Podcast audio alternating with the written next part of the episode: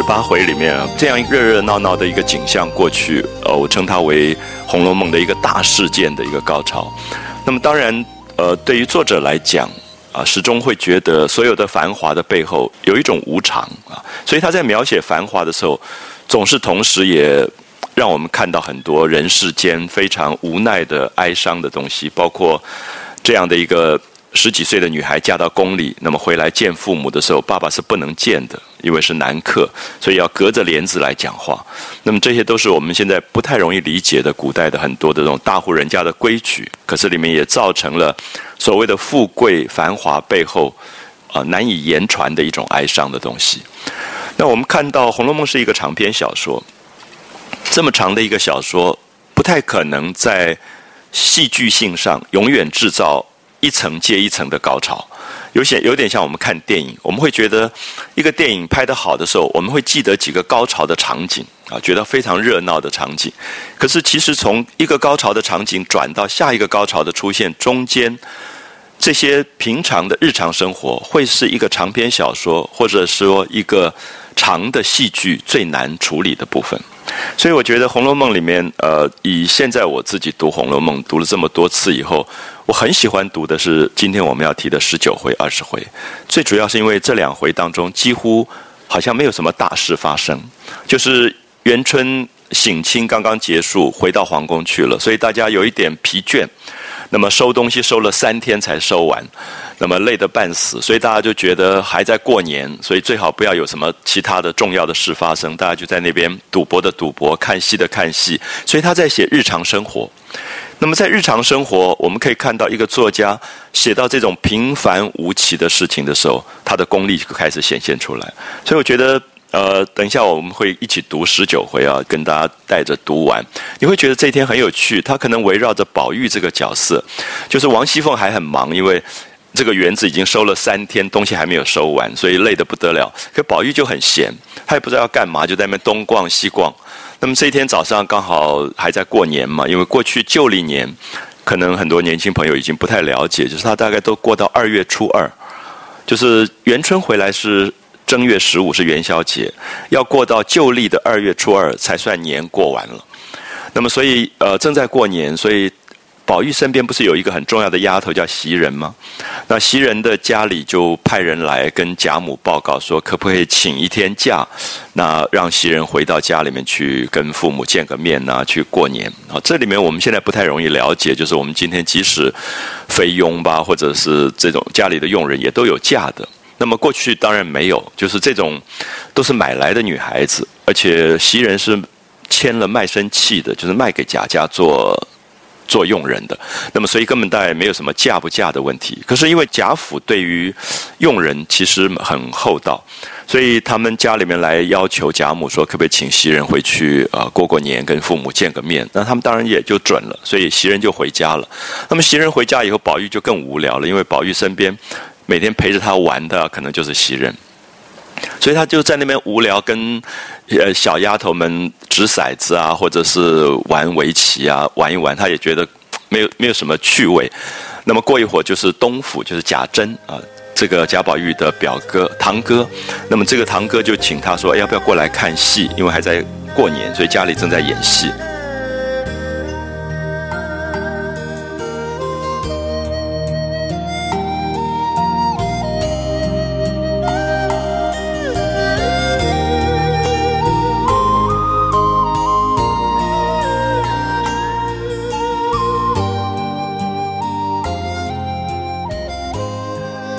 过去看戏了，那么换了衣服跑过去看戏。那么看戏的时候，薛蟠呐、贾强、贾琏这些人都在，都是爱热闹的男孩子，所以演的戏、点的那个戏的内容，你可以看到很有趣，就是四出戏都是热闹的不得了的戏。我想这个也许我们现在不太了解啊，就是说过去的戏曲常常分成比较优雅的。呃，文词比较雅致，然后唱腔很细腻的，像《游园惊梦》《牡丹亭》这一类的戏，就是我们讲要听的，要听的戏啊。那有一种是要看的戏，就是武打的啊，武打的戏。那像呃很有名的，像孙膑下山啊这一类，可能现在在台湾歌仔戏里面都还有，像明华院常常演孙膑的戏。那孙膑是。春秋战国的时候，呃，一个被人家陷害的人。宾的意思是宾足啊，就是古代的一种刑法，把足踝、脚踝以下切断切断叫做宾啊，宾足。那大概有两种刑法是跟脚的这个刑法有关，有一种脚踝以下切断的叫宾，有一种是从膝盖以下切断的叫月啊，月字边一个刀这个字。所以孙膑是一个受刑的人。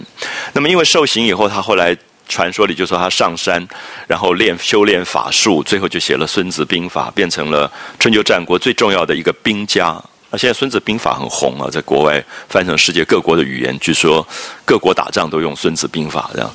那所以孙膑在民间一直有他很高的这种知名度，就是民间很喜欢这种戏，因为热闹的不得了。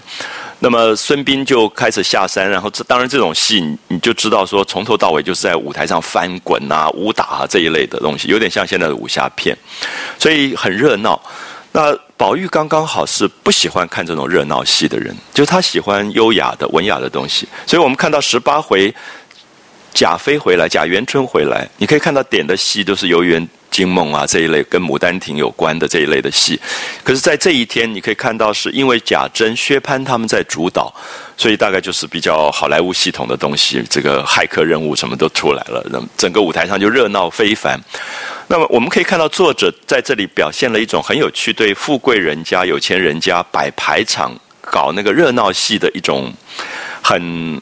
我觉得很隐微的一种批判啊，隐我说隐微的批判，你不太容易看出来，因为有一段他讲，宝玉就觉得怎么演戏演到热闹繁华到这种不堪的地步，他用了两个字叫不堪啊，不堪就觉得有一点粗俗了啊，就是这种有钱人家。要摆排场演戏，就搞成这个样子。那当然，民间的人很喜欢看，因为觉得反正是过年嘛，大家看一个热闹的戏，没有什么情节，情节不合理也都无所谓。那这里面四出戏里面还包括了孙悟空大闹天宫，啊，也包括了这个姜子牙下山封神，就《封神榜》里的戏啊，这一类都是武打戏。所以过去在传统的戏剧里面，其实常常有流行这样一种说法，就是说真正懂戏的人是去听戏。其实不是去看戏，那我自己其实并不完全赞成这样的一个说法。我觉得戏剧有它好看的部分，你光是听是说，因为过去觉得听戏很难，所以它是一个考验。就是你现在我们有时候看昆曲、看《游园惊梦》，字幕打出来你都不一定看得懂，你都跟不跟不下去的，因为它唱腔很多部分都是用古代的古音，我们根本已经不太了解。那么，所以过去觉得你能够听懂戏，闭着眼睛去听一个戏，跟着打拍子，感觉到那个唱腔里的韵味，那么这是懂戏的高手。可是，我我想戏剧本来就有听觉的快乐，也有视觉的快乐啊，所以。尤其我自己小时候跟母亲看戏，其实我很爱看那个翻滚热闹的东西，因为你觉得哇好棒，那个整个刀马旦出来的时候，那个踢那个花枪，能够每一个都很准确。它这个当然也是一种功夫，就身段上的功夫。好，所以我想《红楼梦》，因为它作者本身那种文人的优雅的训练，他最后也有一点觉得像宝玉这样的一个人，他最后喜欢的戏都是文文词很雅的，而不太喜欢这种热闹的戏。好，因为他不喜欢这种热闹的戏，所以他就。偷偷就离席了。那这些人正在那边看戏，所以也没有人管他。他就忽然想说，在过年，那过年大家都这么热闹，放鞭炮、赌博，这样子大呼小叫、演戏。然后想说，哎，以前我来过贾珍家，就是宁国府。那宁国府有一个小书房，那书房里面有一张画，是画了一个美人。他说那个美人画的极好，跟真的一样。那现在大家都在过年。热闹的不得了，那那个美人一定非常寂寞，都没有人陪她，所以她觉得，哎，我到书房去看看那个美人。好，你可以看到这种写法，你会觉得说这个作者非常奇怪，就是一个十四岁的男孩子，在这种热闹的过年时候，他忽然会想到有个书房里有一个画，画上的那个美美女，这个时候应该是寂寞的，所以我应该去看看她，去陪陪她。好，其实宝玉是有一种呆气的。啊，那个呆气就是他有一种对人间的深情，可这个东西用这样的一个写法，其实让我很惊讶。尤其现在《红楼梦》多看几次以后，就这个作者怎么会用这样的方法去写宝玉？就是我们。从来写小说，我们很少会写到这么神奇的状况，可是又把宝玉的个性完完全全表达出来。就是他不只爱人间的所有的女子，他也觉得连画里的女子，你都应该好好的心疼她、珍惜她。我们不要忘记，《红楼梦》是一个非常非常有趣的小说，就是它在一个以父权为中心的一个男性为中心的社会里，它是一个非常女性的小说。就这个作者。一直表现出他认为他一生接触的最精彩都是女性，他把男人比为浊物，然后把女女性比为一种像水一样的这种清澈的东西，所以这个当然是一个很奇特的观点。那么这个观点也充分表现在第十九回，就是他忽然会有这种怪怪的念头，说：“哎，有一个美女画在那边，那么他很寂寞，我去看她。”结果他就离开了这个戏台，他就走走走往书房走，一个人也没有，因为他的佣人都跑光了。啊，他的佣人知道说宝玉在看戏，所以大概总要看三四个小时，所以他们就跑去赌博的赌博，跑去乱搞的乱搞，所以就一个都找不到了。所以宝玉其实永远身边有人跟着，可是现在大家大家都有一点怠忽职守，都跑光，所以宝玉就一个人走走到书房，走到书房门口的时候，他忽然听到，哎，奇怪，怎么书房里面有呻吟的这个声音？他就想。难道这个美人活过来了不成？好，这都是小说里非常有趣的，有点像魔幻一样的这种呃超现实的写法。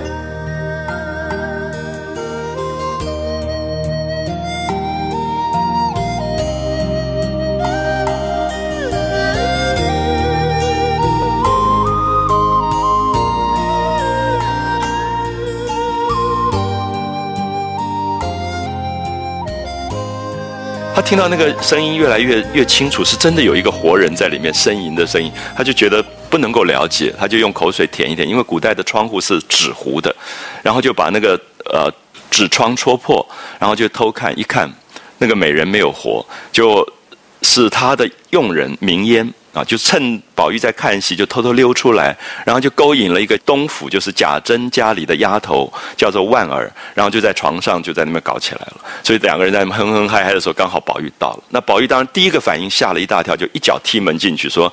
青天白日，你们干这种事是要死要活，因为这是别人家，就是他带他的佣人到别人家做客，就他的佣人就跟那家的丫头就这样搞起来。好，你可以看到这里面呈现出来，刚才我们说的十九回在表现贾府天长地久没有大事发生的时候，这种琐琐碎碎的小事件。大概你可以看到一个家庭大到这个样子，家里这么多的佣人，其实每一个角落里面，你根本搞不清楚在发生什么事情。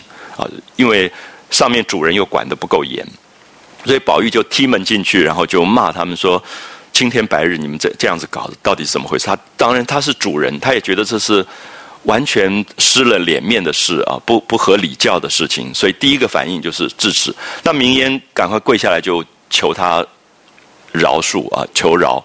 那那个女孩子也在那边跪在地上发抖，因为这种事情发生在过去，这个丫头是可以被打死的啊，就是你。可以这么没有规矩到这种程度，所以两个人都吓得半死。可是有趣的，你可以看到宝玉的反应。宝玉看了一看，就觉得，哎，这个女孩虽然长得不是那么好看，可是也干干净净的。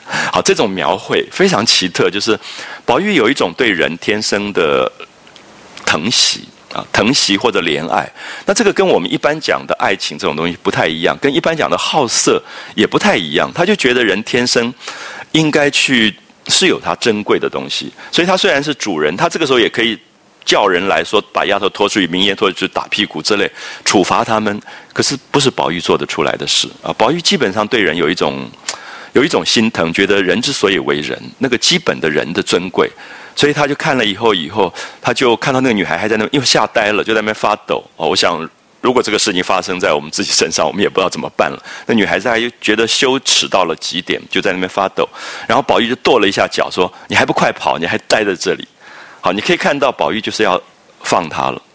所以那个女孩子当然不敢跑，因为是佣人，所以被抓到了，觉得要被处罚了，这是可能是死掉的这样的事情。她在那边发抖，呆住说：“宝玉跺了一个脚，说：‘你还不快跑？’”其实是提醒他说：“你赶快，还没有人发现，你赶快溜掉。”所以宝玉的善良，其实在这种地方看出来了。就是你反而在十八回这种大场面里看不出来。就宝玉对人有一个那个时代无法了解的东西。所以为什么宝玉老被他爸爸打，老被他爸爸骂？因为他爸爸觉得他不成才。因为对于贵族的训练来讲，你这个时候你不摆出主人的教训的态度，处罚这个佣人，那么这是不对的啊。所以他爸爸觉得宝玉是败家子，是不成才，因为你是一个主人，你就应该做严厉的这个东西。可是我想。也许我们在现代主义就隔了三百年以后，越来越看到从现代的角度，宝玉的可爱，宝玉对人的一种尊贵的尊重啊，就是他有一种对刚才提到对人本质上的心疼，他不会分我是主人，你是佣人，就他就跺了一个脚，然后就说你还不赶快跑，就那个丫头大概赶快裤子一穿就就跑了，就宝玉觉得。这样跑又不太对，因为这个丫头被吓坏了，所以他觉得这个丫头被吓坏了，也许说不定去自杀之类的，所以他赶快跑出去，大声的叫说：“你不要怕，我不会告诉别人的。”我现在大家看到这一段的时候，我觉得宝玉的个性完完全全出来了，就是他其实很傻，他没有想到他这样大声叫，别人都听到了，可是他要告诉这个女孩，他其实是要安慰她说：“你不要怕，我不会告诉别人的。”啊，就是。有时候你在想说，你如果是一个老师，你半夜忽然，我们以前到戏馆，常常碰一下就碰到戏里面的学生就在那边教室里面。有时候你也不知道你要怎么办，就说你也觉得你应该有老师的处罚、老师的规矩，可是又觉得哎，年轻人忽然那天月亮圆了，不知道他们要干嘛。那么所以其实很很尴尬啊。就是这个时候，我忽然会想到《红楼梦》的这一段，就是其实我们在情跟理跟法，我们人生里面从来一直有这三个为难。法律的严格，道理的合理，你要告诉一一个学生说，你到戏馆你不可以做这样的事，你要有有道理，有一个说理的东西。那么学校也有校规，也有法，可是还有一个东西是你觉得年轻人的他谈恋爱的时候，他有时候真的是不知天高地厚起来。可这个东西的平衡，带是最难的。可在《红楼梦》里面，其实他一直让我们看到情跟理跟法之间的为难里面，宝玉当然是一个多情的人。他觉得如果没有这个真情，理跟法其实都可以变得很虚伪，也可以变得很残酷。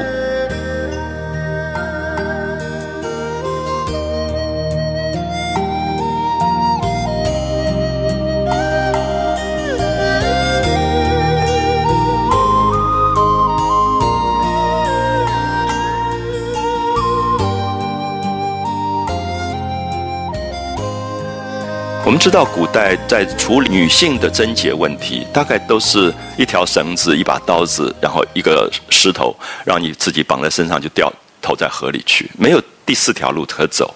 我们读到很多旧小说都是如此。那么，可是宝玉在这里，我们觉得好像轻描淡写的一个小事件。可是，如果你对比当时的旧的小说，你可以看得非常清楚，他对人，他还是觉得人珍贵，而觉得年轻人他的。名烟，他的佣人名烟也不过就是十六岁的男孩子，那这个丫头也不过就是十六岁的女孩子，那好像也不至于严重到这这个地方。好，所以我们可以看到他的那种反应，就是第一个说你还不快跑，其实完全已经不像一个执法的人了。然后接下来跑出去大叫说：“哎，你不要怕，我不会告诉别人的。”然后这个时候名烟反而过来捂住他的嘴说：“我的祖宗，你不要这样大叫，人家都听到了。”那因为在别人家里啊，所以我们可以看到这些反应，就是宝玉的某一种傻气、呆气，可是又很可爱。就是说十几岁的男孩子，他他有这种本性上的善良。那这种事情如果被他爸爸知道，他又要挨打了，因为爸爸觉得你怎么可以这么没有分寸？就是家里发生这种事情，你当然要处理，而且你是带佣人到别人家做客的，结果你的佣人竟然做这样的事，所以大概也可以看到贾家到了宝玉这一代，其实也的确约束不不下来了。就是无法约束底下的下人，所以这是我刚刚提到说，其实我们在现实跟真正的情感里，我们是有矛盾的啊，我们是有矛盾。我们大概可以说，第一代白手起家创业，其实都有部分的严厉跟残酷在里面，或者贪婪在里面啊。那么贾家第一代创业，当然也是如此。可到了第二代，到了第三代，可能越来越松。到了宝玉是第四代了，那么第四代。好像他有一种温暖的东西，那么底下的人也不怕他，所以家里面你会感觉到这个家真的是要败落，然后最后闹到抄家这样的地步。可是同时也感觉到宝玉的人情的深厚，所以这是作者他后来回忆他的一生的时候，我想他自己很为难的部分，就是他也不晓得让他再活一次，再碰到这样的事，他应该怎么办？好，所以我想这一段大概是写的非常精彩，所以整总共加起来大概不到三四行。可是你可以看到宝玉的个性，以及贾府里面透露出贾府的这种混乱，家里面的这种混乱的情况，那么已经完完全全清清楚楚呈现出来。所以我很希望大家能够，呃，读一下第十九回啊，我们去感觉一下他这种写日常生活的，好像没有大事发生，他的那个精彩之处。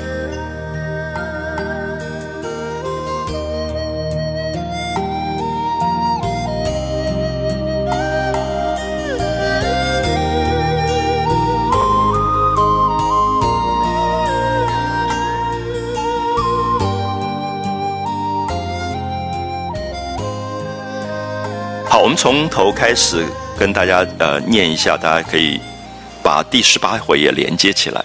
啊，话说贾妃回宫啊，元春回去，那么见了皇帝谢恩，然后回报关于他归省就回家省亲的事，龙颜甚悦，皇帝非常的高兴，所以就发内堂彩缎金银。堂这个字我们现在很少用啊，内堂就是国库。以今天的语言就是国库，当然跟国库不太一样了。古代的内堂就是皇帝私有的国家财产，可是都是皇帝的，皇帝高兴怎么用就怎么用。那我们今天国库大概除非不法，你也不敢随便乱用，因为你还是要有有账目的啊，你还是要要能够被监督跟监管。这个堂这个字就是仓库的意思啊，内堂他就把自己皇帝私有的一些呃彩缎、纺织品啊、金银就赐给贾政。那还赐了很多的这个跟贾妃有关的一些女官啊，就是交房，交房古代都指皇后。好，不必细说。所以大家已经感觉到我们在讲《红楼梦》里面十九回的开头，其实是十八回的结尾。好，到这里把十八回的结尾稍微交代一下，然后才说十九回要发生的事。他说宁国府、荣国府因为连日用尽心力。啊就花了很多的时间，很多的劳力，就是为了欢迎这个娘娘回来。人人力倦，个个神疲，每个人都累得要死。那么娘娘走了，你还要收拾啊？就像我们家里请客宴会完了以后，客人走了，你还要洗碗啊，收所有这些东西。所以园中一应陈设动用之物，收拾了两三天方完。啊，要收两三天才把园子里面所有招待娘娘回来的东西才收完。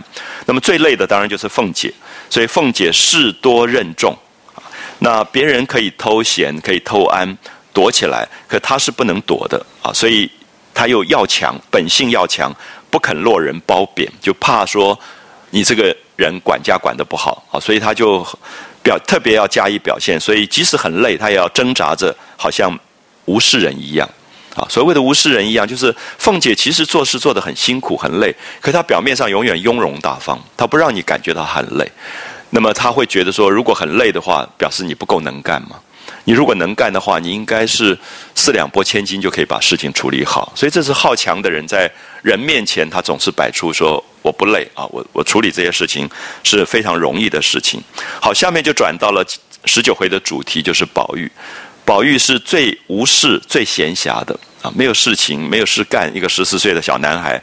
所以这一天早上，袭人的母亲来回过贾母，跟贾母禀报说要接袭人回去吃茶，晚上才会回来。所以宝玉就有一点无聊啊，就是最亲的丫头不在了，所以他就跟其他的几个丫头们掷骰子、赶围棋、做戏。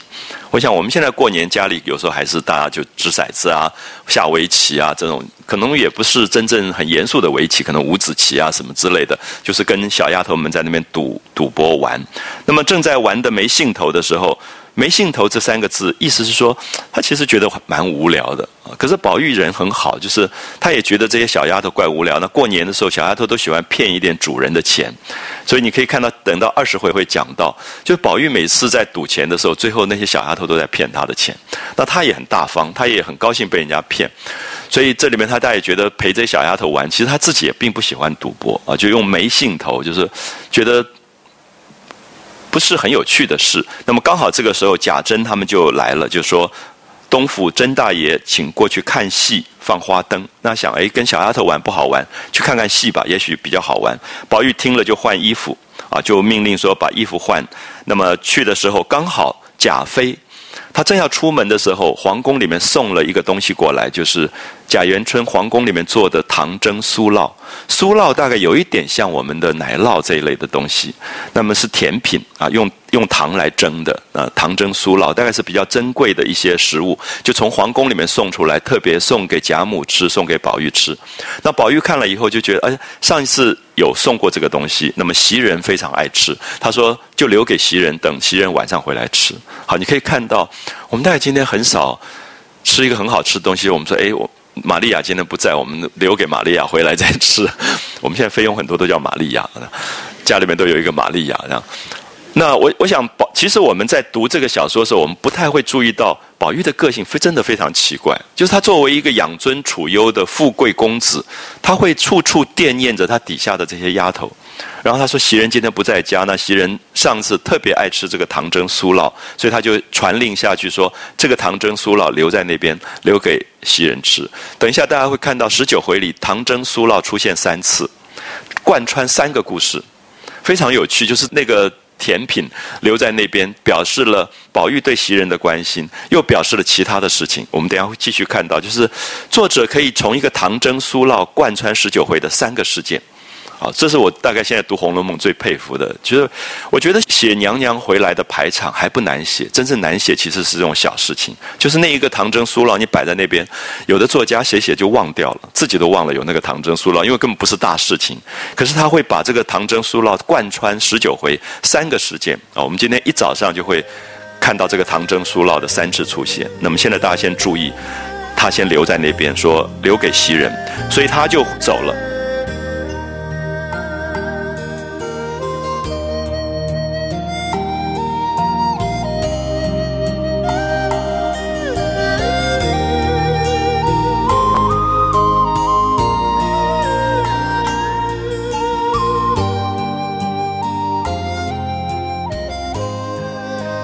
走了以后，他就到了贾珍家里，就看到了四个戏在演戏。一个叫《丁郎认父》，《丁郎认父》是明朝的戏。我不知道大家有没有看过一些戏，就是演明朝的戏里面有一个主题是讲严嵩的。知道严嵩对不对？明朝的一个大奸臣啊，就是掌权的那种奸臣严嵩啊。嵩是一个山一个高这个字，严嵩。那么历史上是真的有这个人的，就是明朝一个非常集大权于一身的一个权臣。那么他因为掌大权于一身，他就常常有点欺上瞒下。那么当时在讲有一个穷人家的一个文人叫高文举，那么这个高文举去考试做官，最后考到了状元。考到做状元以后，你可以看到古代很奇怪，皇帝的女儿或者宰相的女儿都希望招状元入府来入赘。那当然，这里面有一个意思说，你考到状元了，你将来就有升迁的比较好的机会嘛，就是你医学院的，所以我当然希望女儿能够嫁给医学院的这种人，就是古代的那种一个封建的想法，就是入赘相府。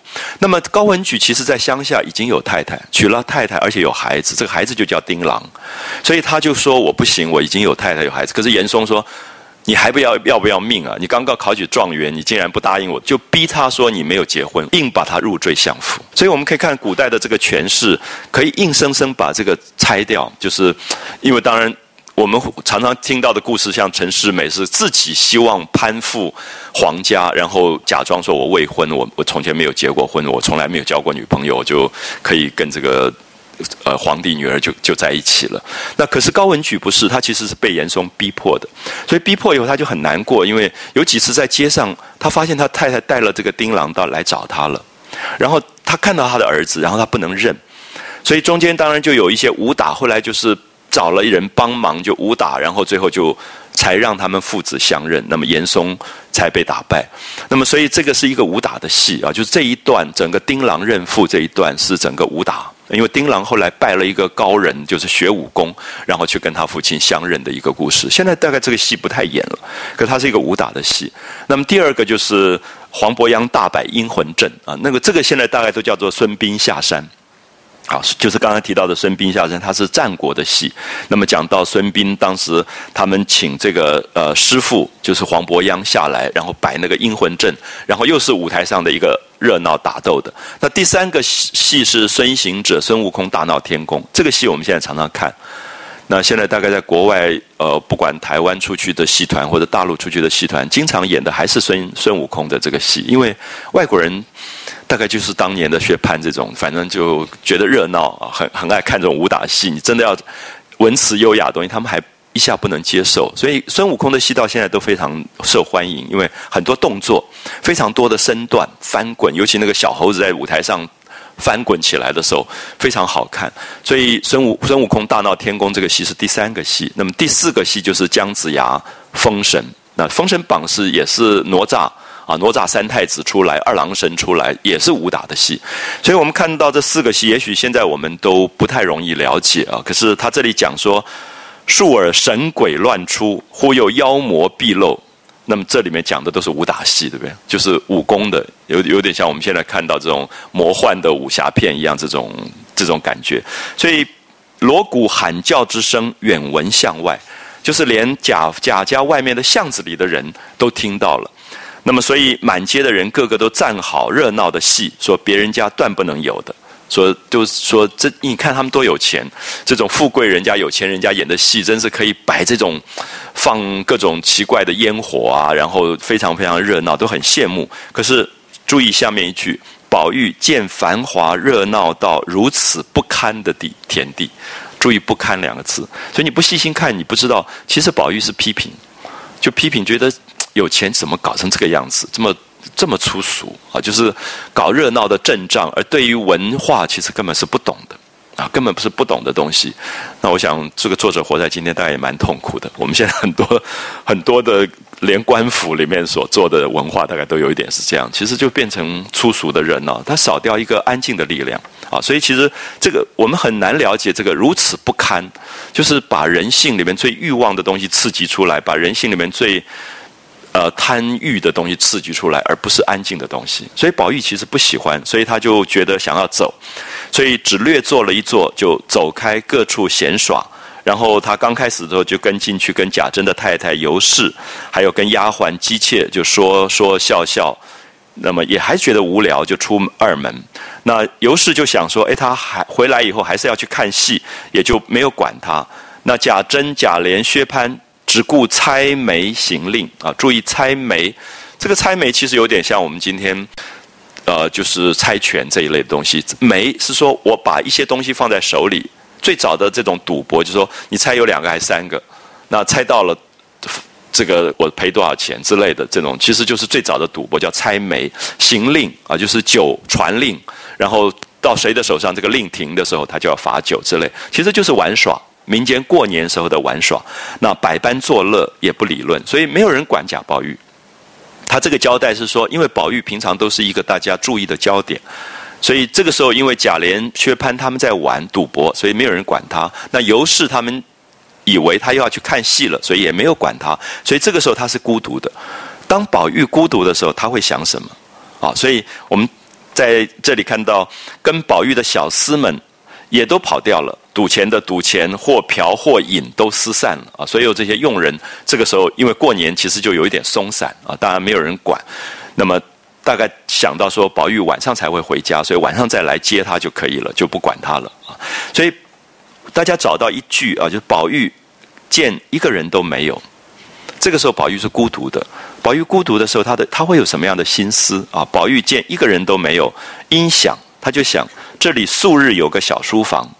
那小书房里面挂着一幅美人，那画的非常的得神啊，跟活的一样，非常的好。那今日这般热闹，想那里那个美人自然是寂寞的，须得我去望慰她一回。啊，我不知道大家会不会觉得这种写法是非常奇怪的写法，就是我们我们现在的小说这么千奇百怪，都很少有这种心思，可这个心思是宝玉的心思。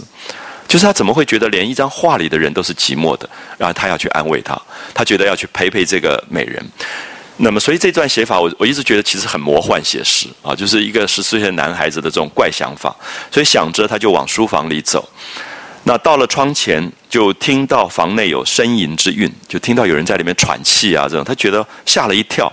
好，这个吓了一跳以后的反应也很奇怪，他说：“敢是美人活了不成？”难道这个美人真的活过来啊？所以宝玉大概从来不觉得什么东西是没有生命的，他觉得所有的美好的东西其实本身都有生命。所以他听到了那个声音，他的反应就说：“是不是美人活过来？”所以大着胆子，因为我们可能就吓跑了，觉得大概是不是闹鬼了，赶快跑跑掉了。那他就大着胆子舔破了窗纸，向内一看。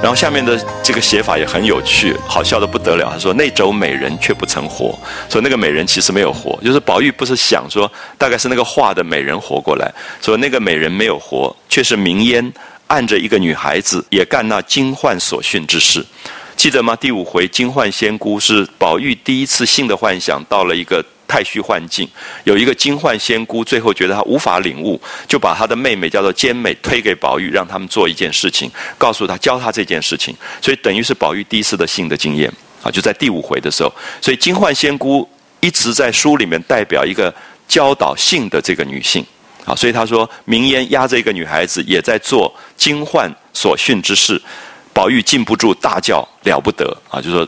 怎么得了？说跑到人家家里做客，竟然做这种事，一脚进门去，将那两个唬开了，两个人吓得半死。然后明烟见是宝玉，忙跪求不迭，就跪下来，那么求他饶恕。那宝玉就骂他说：“青天白日，这是怎么说？”好，这个时候他其实是法啊，讲出规矩，讲出法，就是你们怎么可以青天白日到人家家做客，做这样的事？那甄大爷知道你是死是活。啊，就说我们到贾珍家来做客的。那如果贾珍知道这两个人一定活活打死的，可是我想明言这个时候大家已经知道他不会死，因为是来的是宝玉，所以宝玉大概佣人也也知道他的个性，也不怕他啊。所以呃，接下来他就看了那个丫头啊，虽不标致，倒还白净啊。这个写法也很有趣，就是他并不是每个女孩都是漂亮的如天仙一般，他就觉得也并不是多漂亮，可是干干净净的。所以大概宝玉就觉得。干干净净、白净这两个字很重要，就是说人很尊贵嘛。就是你，你生下来你也没有什么肮脏，也没有什么污秽，你就白白净净，些微有动人处。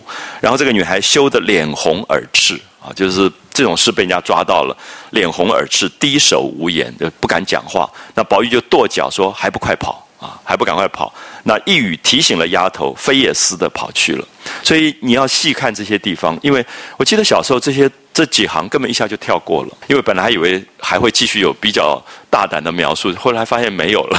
那所以那个年龄大概就觉得大概不重要就跳过。可是现在其实觉得好感动的地方，就是宝玉的个性啊，就跺脚提醒说：“这还不赶快跑！”所以这个丫头才跑。然后宝玉又赶出去叫道：“你别怕，我是不告诉别人的，我是不会告诉别人的。”所以你会读到这些部分，你会开始觉得这个书写的动人的地方都是在这里。啊，就是对人的原谅，对人的宽恕，对人的担待。他不但没有责骂他，没有得理不饶人，相反，这个时候他怕对方害怕，害怕对方受伤，怕害怕对方受了耻辱，也许看不开，他还要跑出去再加一句说：“你不要怕，我不会告诉别人。”有时候我们只觉得在生活里，我们大概很难很难做到这一点。啊，我的意思说，其实我们觉得。得理饶人，大概是非常重要一件事啊。其实有时候我们觉得理直就气壮那不要讲这件事情，从理来讲，当然是活活打死都没有人会讲话，因为你自己做错了。可是宝玉的让人感动的东西，其实是觉得生命里面哪里有不犯错的东西，或者生命里面从另外一个转环啊，就是其实我我会觉得有时候的为难在于。我当然觉得啊，最后自己可能不是一个做行政的料子，不应该在那个系主任的位置，让那个比较凶的人去做比较对。那因为生命里面你自己扮演的角色，你越来越知道了，越来越知道人的生命里面的欲望的脆弱啊，欲望的无法把持。那么这个时候，宝玉追出来的这句话，其实不是好作者绝对写不出来啊，就是。你不要怕，我不告诉别人的啊这一句话。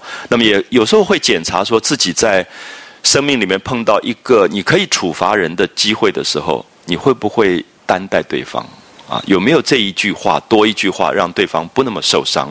我觉得这是作者其实《红楼梦》读到越读到后面越感动的部分是这些部分。有时候年轻时候大概是比较不容易懂。啊，到某一个年龄，大家会觉得这一句话多加这句话，就是有时候我们在生活里常常会碰到一个要求你的人，而怎么样让觉对方觉得你求你，他不觉得卑微，不觉得可耻或卑微。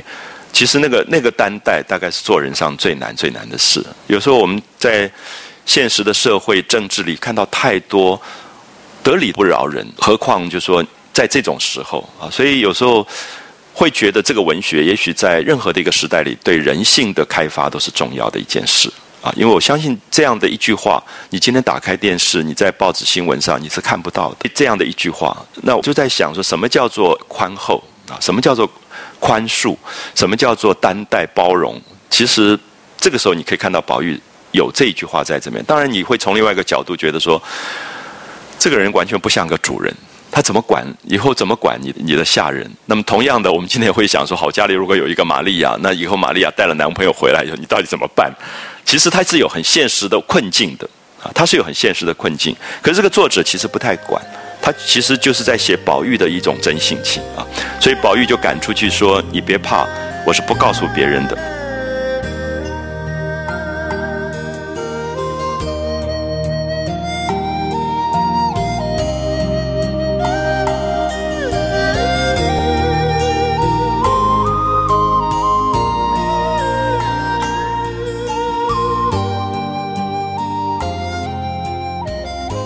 急的鸣烟在后叫祖宗，这分明是告诉别人了。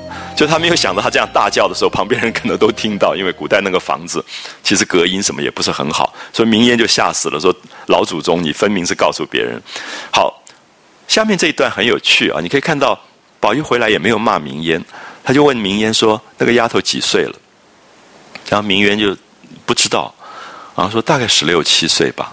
然后宝玉就叹了一口气说。连人家年龄都不知道，就跟人家干这种事。好，你可以看到这种其实还是心疼那个女孩子，就觉得宝玉一直觉得女孩子是尊贵的，你要去疼她的。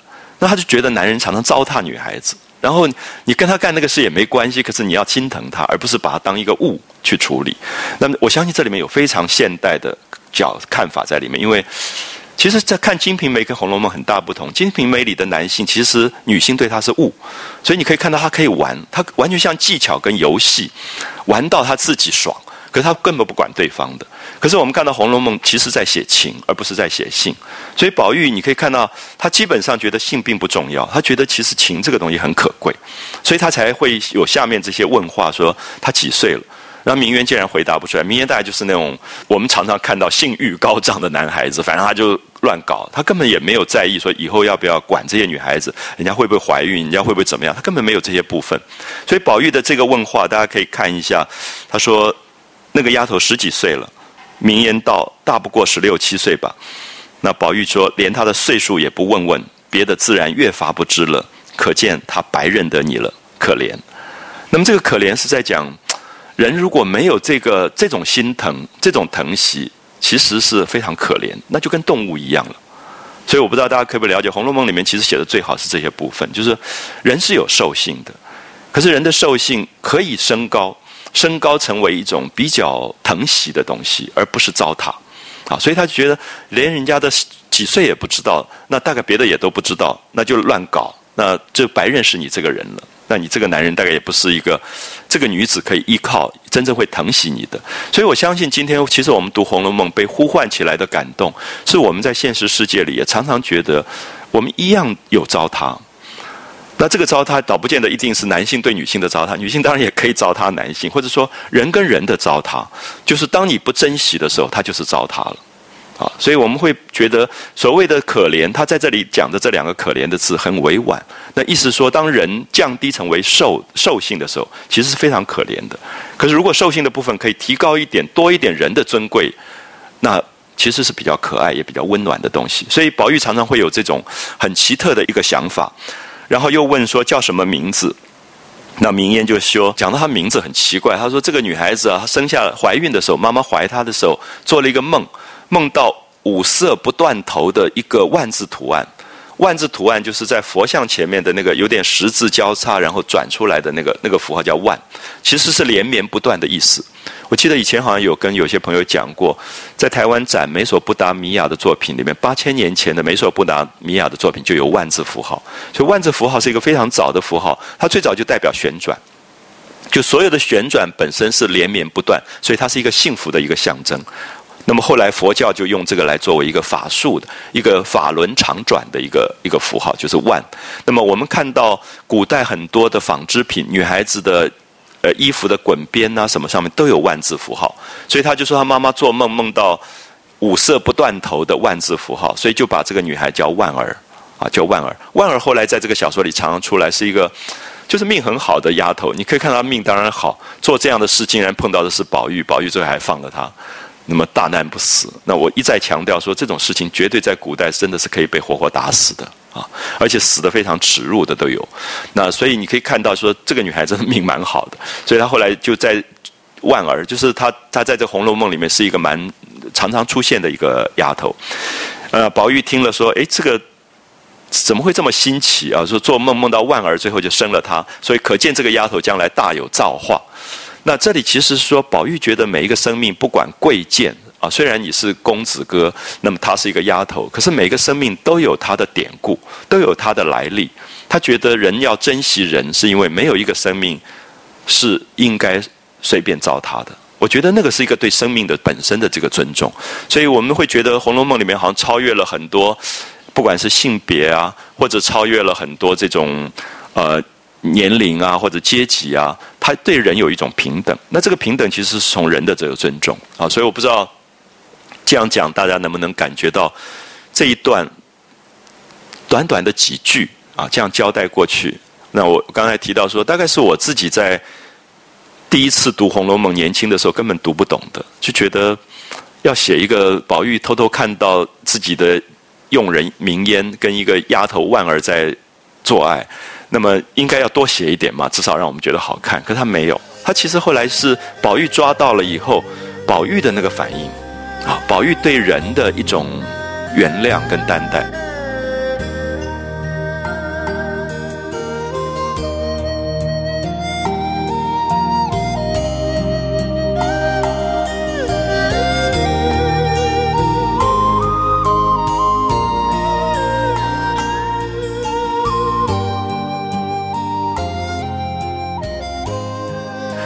所以这个时候，他就跟明烟讲说：“哎，我们到哪里去玩啊？就怪无聊的，我去看戏也无聊，跟丫头掷骰子也无聊。好不容易觉得要到书房来陪一个美人的寂寞，就又碰到你们搞这种乱七八糟的事，就他又不能陪这个美人，所以他就这一天都有一点无聊。我觉得整个十九回在讲宝玉的无聊感啊，他这边荡来荡去，荡来荡去。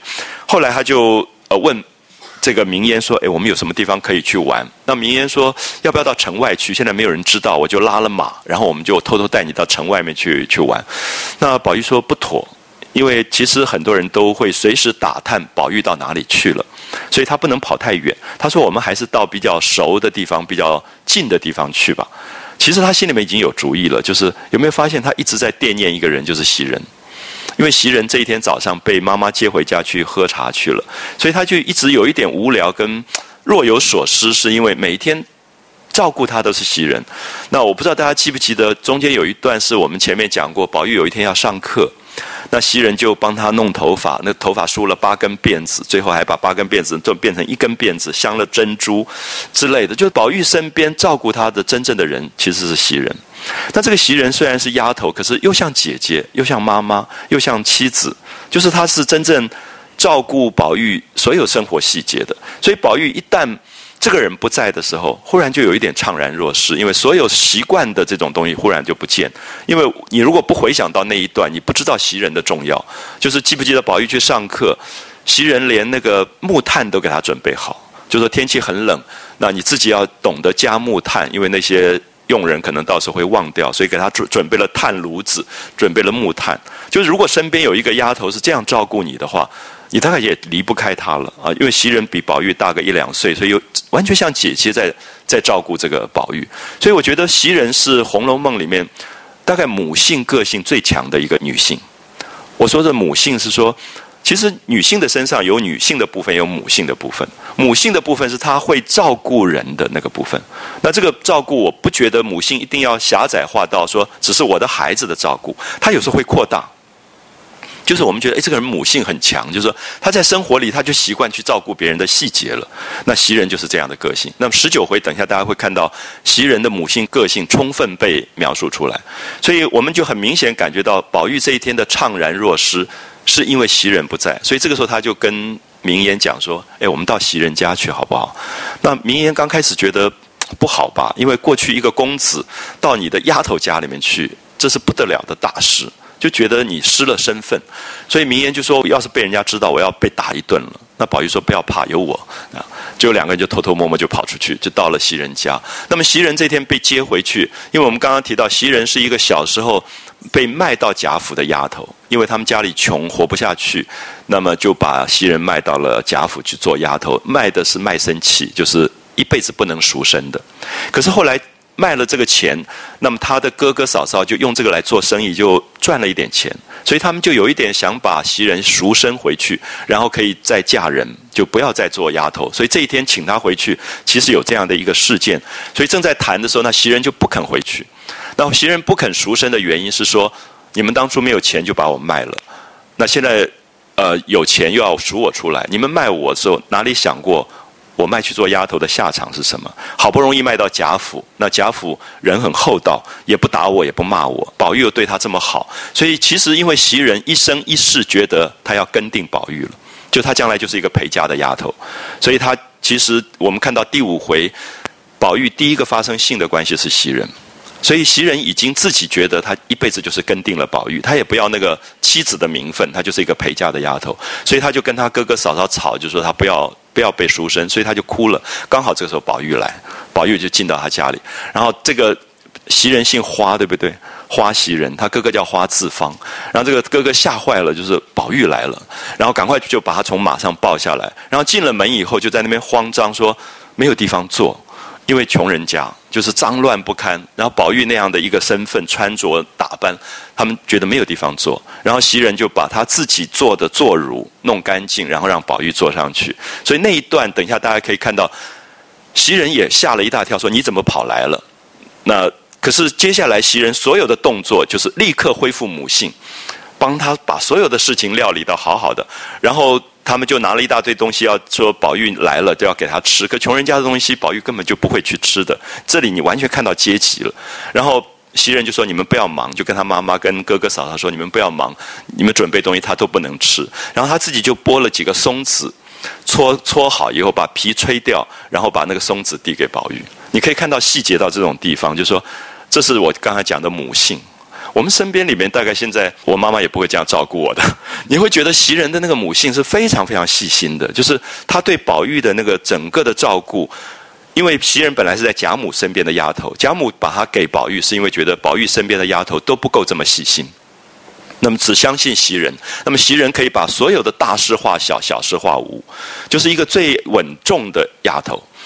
那么这里面我们可以看到，母性这个东西其实很难写啊，所以我刚刚提到说，当然我现在讲的母性，特别因为母性是一个天性的话，我们会用母，就是母亲的天性，就是母亲在照顾孩子的时候，她所有的那种潜能会发展出来，而且母性跟父性很不同，也是父性比较理性。罗特列克这个画家，就是他的父亲是很多理性思考的，可是母亲长得很奇怪，母亲觉得孩子做。别人觉得再滔天大罪做坏事，回到家里，母亲就是保护他的。就母亲是一个担待的力量，这个我叫母性。所以母性从来不会觉得他会用理性去批判，他都是包容的这个力量。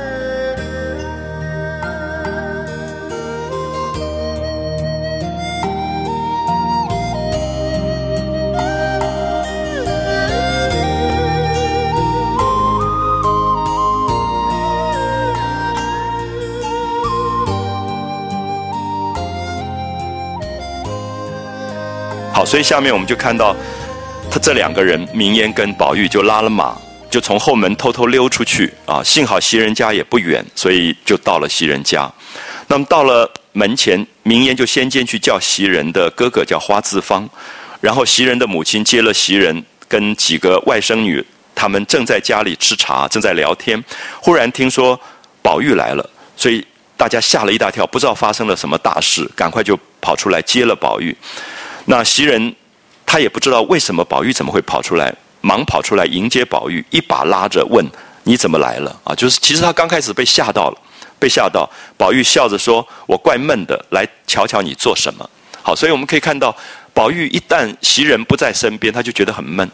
所以我们现在了解到，刚才为什么看戏他也看不下去，赌博也赌不下去，他所有发生事都觉得这一天无聊，是因为他一直在挂念就是袭人，袭人在干嘛？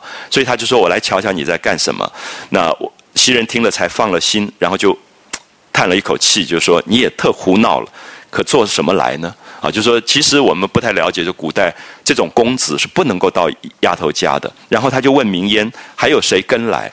那明烟就说没有，就他们两个人来。所以袭人听了又吓了一大跳。你可以看到袭人听了复又惊慌，又吓了一跳，说这还了得？因为宝玉出来，他的马旁边至少有四个人跟在旁边的，啊，四个马队跟在旁边。那么这个时候他说，外面过年这么多人车马，万一碰到一点点还得了？他就在骂明烟说你怎么这么大胆？说。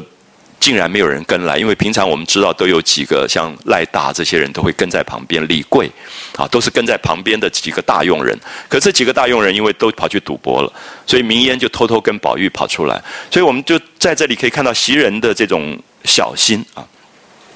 那袭人说：“这还了得。”如果碰见了人，或是遇见了老爷，街上人挤车蹦，马上面有一个闪失啊，就是如果从马上掉下来，马有个闪失也是完得的。你们的胆子比斗还大，他就骂明烟了。他说都是明烟挑唆的，回去我一定告诉妈妈们打你啊。就是他要表示说，他是一个照顾。宝玉的人，所以他要回去要报告，要要打这个明烟。那明渊当然就很抱怨说：“都是宝玉要来啊，宝玉打着我，骂着我，叫我带他来，现在又推到我身上了。”那花次方当然就说：“啊，已经来了，那就进去坐吧。只是茅檐草舍啊，真的是穷人家，又窄又脏，怎么做呢？啊，就不知道怎么做。所以袭人的妈妈也欢迎出来。那么进去以后，发现他们家有几个女孩子坐在那边。我们知道古代。如果有一个男客、陌生的男人进来，女孩子赶快就要躲起来的。可是穷人家只有一间房子，你根本没有地方躲，所以你可以看到这个地方就很尴尬。所以这些女孩子就低了头，然后非常的羞羞愧的感觉，就是不敢见宝玉，不敢抬头看宝玉。那袭人这个时候只好他出来料理啊，他就跟他们说：“你们不要忙了，不要摆果子，也不要倒茶。我知道这些东西他不敢乱吃。”就宝玉不能够随便在外面乱吃东西。好，下面注意这一段，我念给大家听。大家看到袭人的母性发展出来，袭人一面说，一面将自己的坐褥啊，自己做的坐褥拿来铺在一个炕上。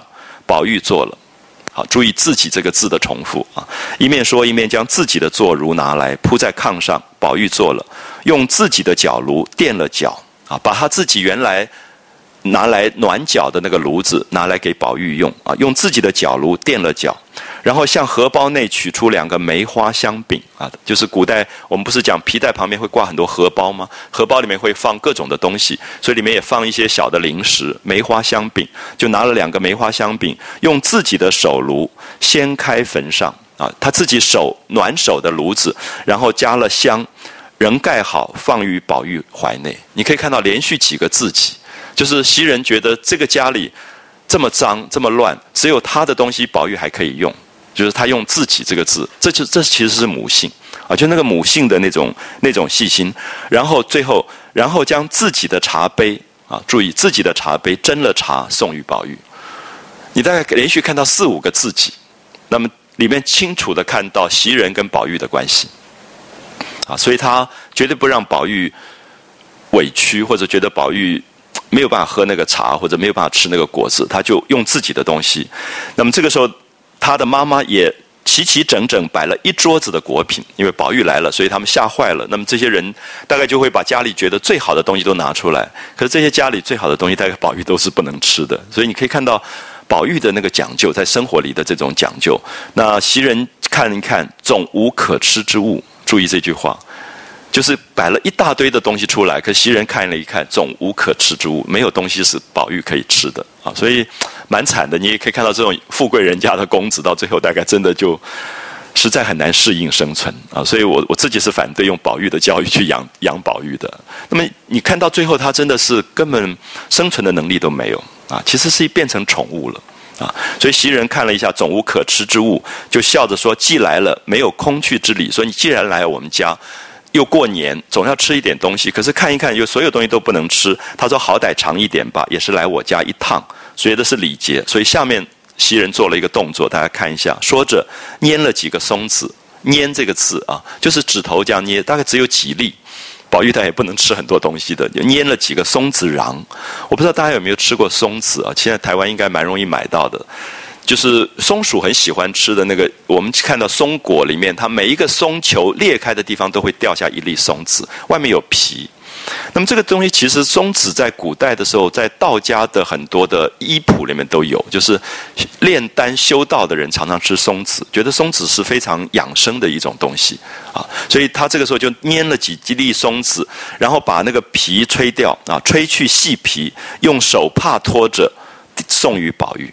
你注意这连续的几句话哦，再念一次，就是拈了几个松子瓤，吹去细皮，用手帕托着送与宝玉。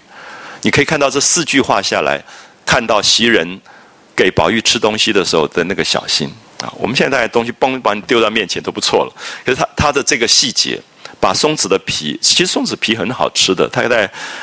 特别讲究，他把松子的细皮都吹掉，就有点像我们花生皮搓了以后吹掉、吹干净，然后把这个瓤地用手帕托着给给宝玉。所以这里面很多的动作的描写，可以看到袭人的那种细心到什么程度。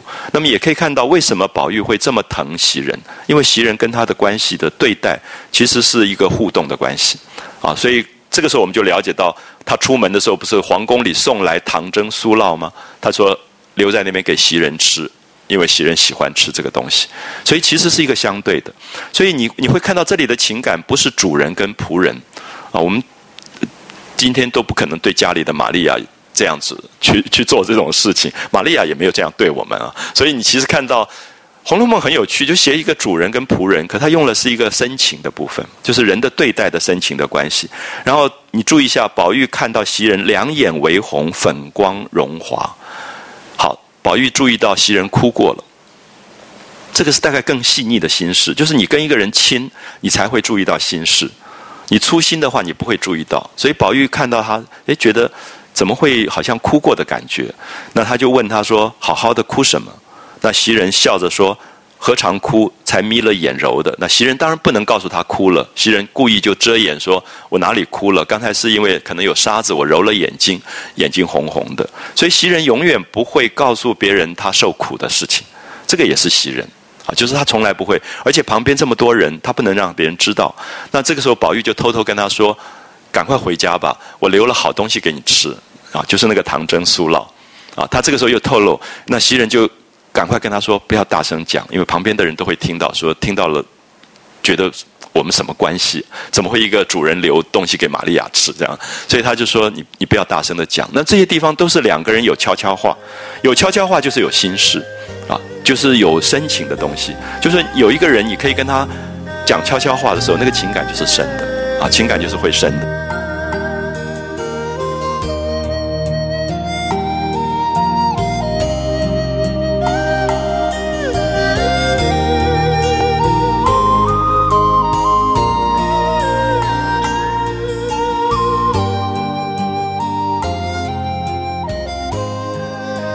好，所以这一段我们大概可以看到，整个在写宝玉跟袭人的一种非常私密的这个关系啊，也可以看到在宝玉的心目当中，他对人的刚才讲到那个深情啊，包括那个被他抓到的万儿啊，在跟他的佣人在那边做爱的这个佣人这样的一个女孩子，她都其实有一种从人的尊重出发的一种包容。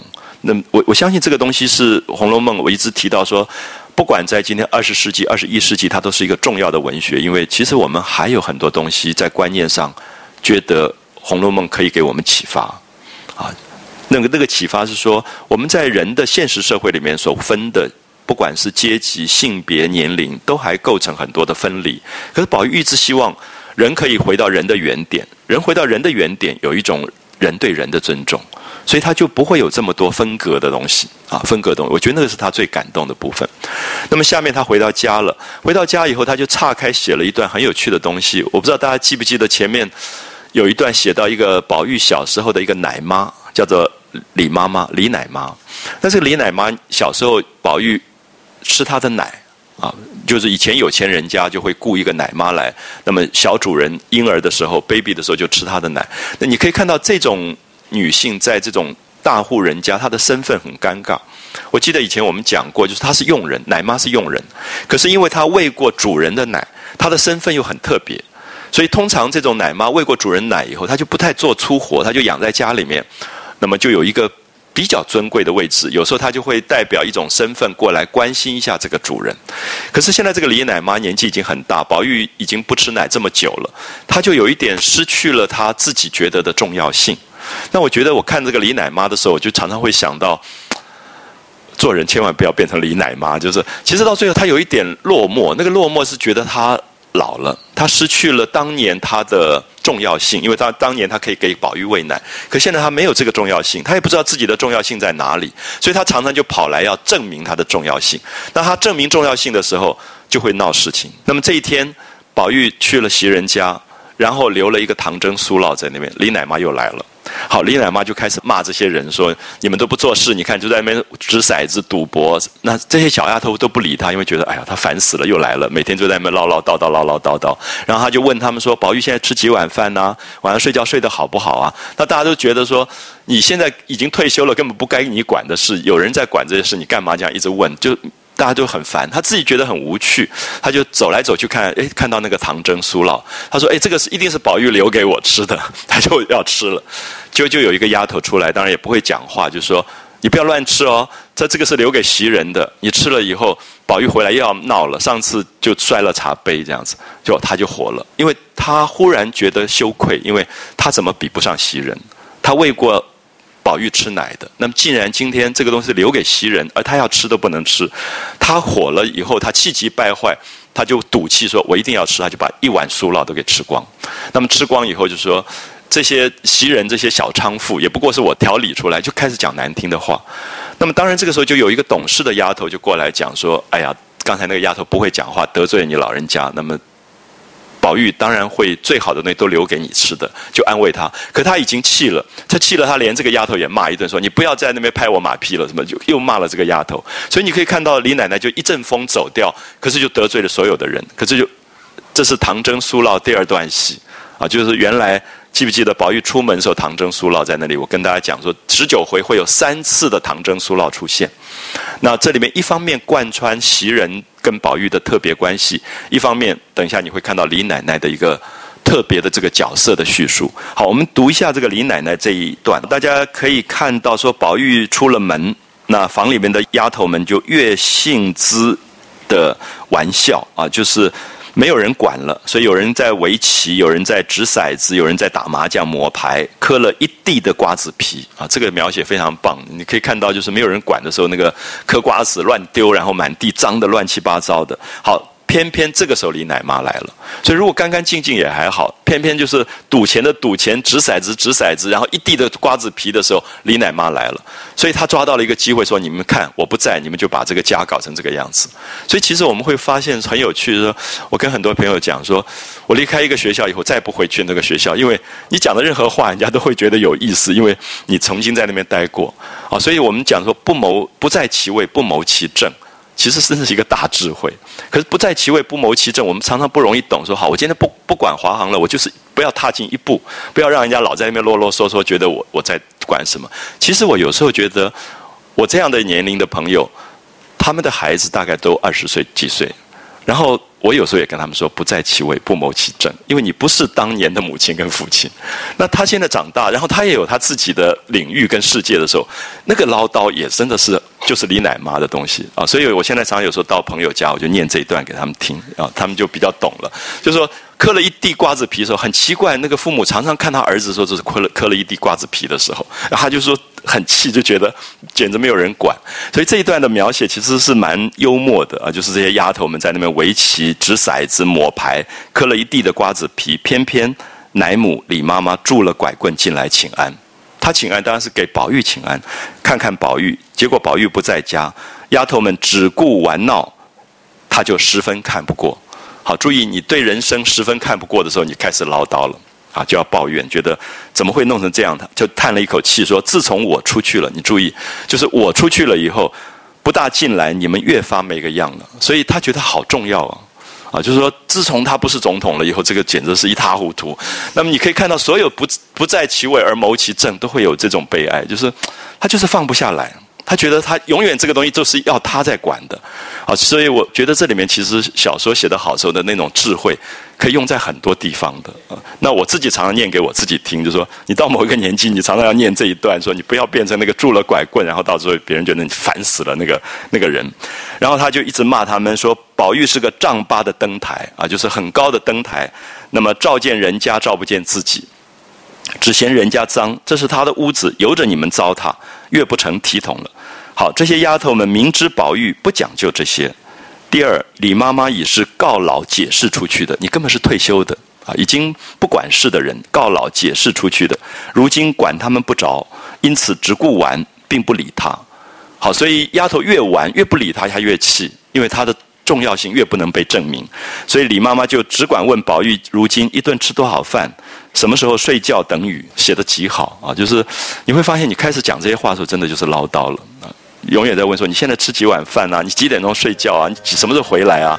一连串的这些重复的这些语头，那丫头们就胡乱答应，有的说：好一个讨厌的老货。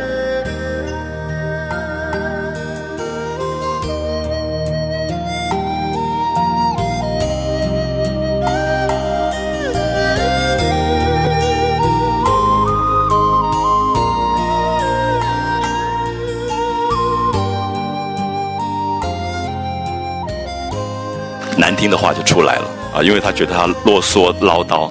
那李妈妈又问说：“这个盖碗里是酥酪，怎么不送给我去吃呢？我就吃了吧。”啊，说必拿汤匙就吃。好，一个不会讲话的丫头就过来，一个丫头说：“快别动，那是说了给留给袭人的，回来又惹气了。你老人家自己承认，别带累我们受气。”好，这一段话，如果大家回想到我刚刚叙述那一段，就因为前面封路茶的问题，有丫头被骂了。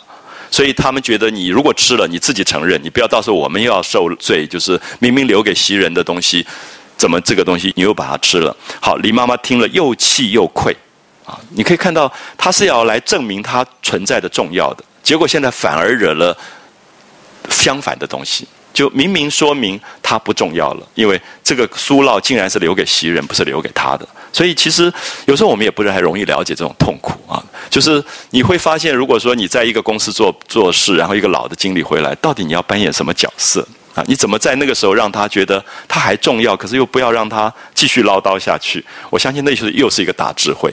所以你就可以看到这个小丫头，当然就更得罪了他。他就说：“我不信他就这么坏啊！”这个指的是宝玉。我不相信宝玉这么坏，别说我吃了一碗牛奶，就是比这个再值钱的也是应该的。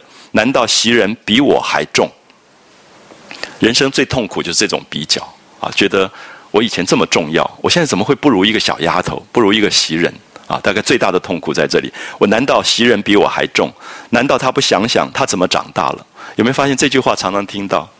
我们常常听到说，你都不想想你怎么长大的，好，这种话你就很，你简直没话答了，因为吃他奶长大的，他不想想怎么长大的，我的血变的奶，吃的长得这么大，如今吃他一碗牛奶他就生气，啊，我偏吃了怎么样？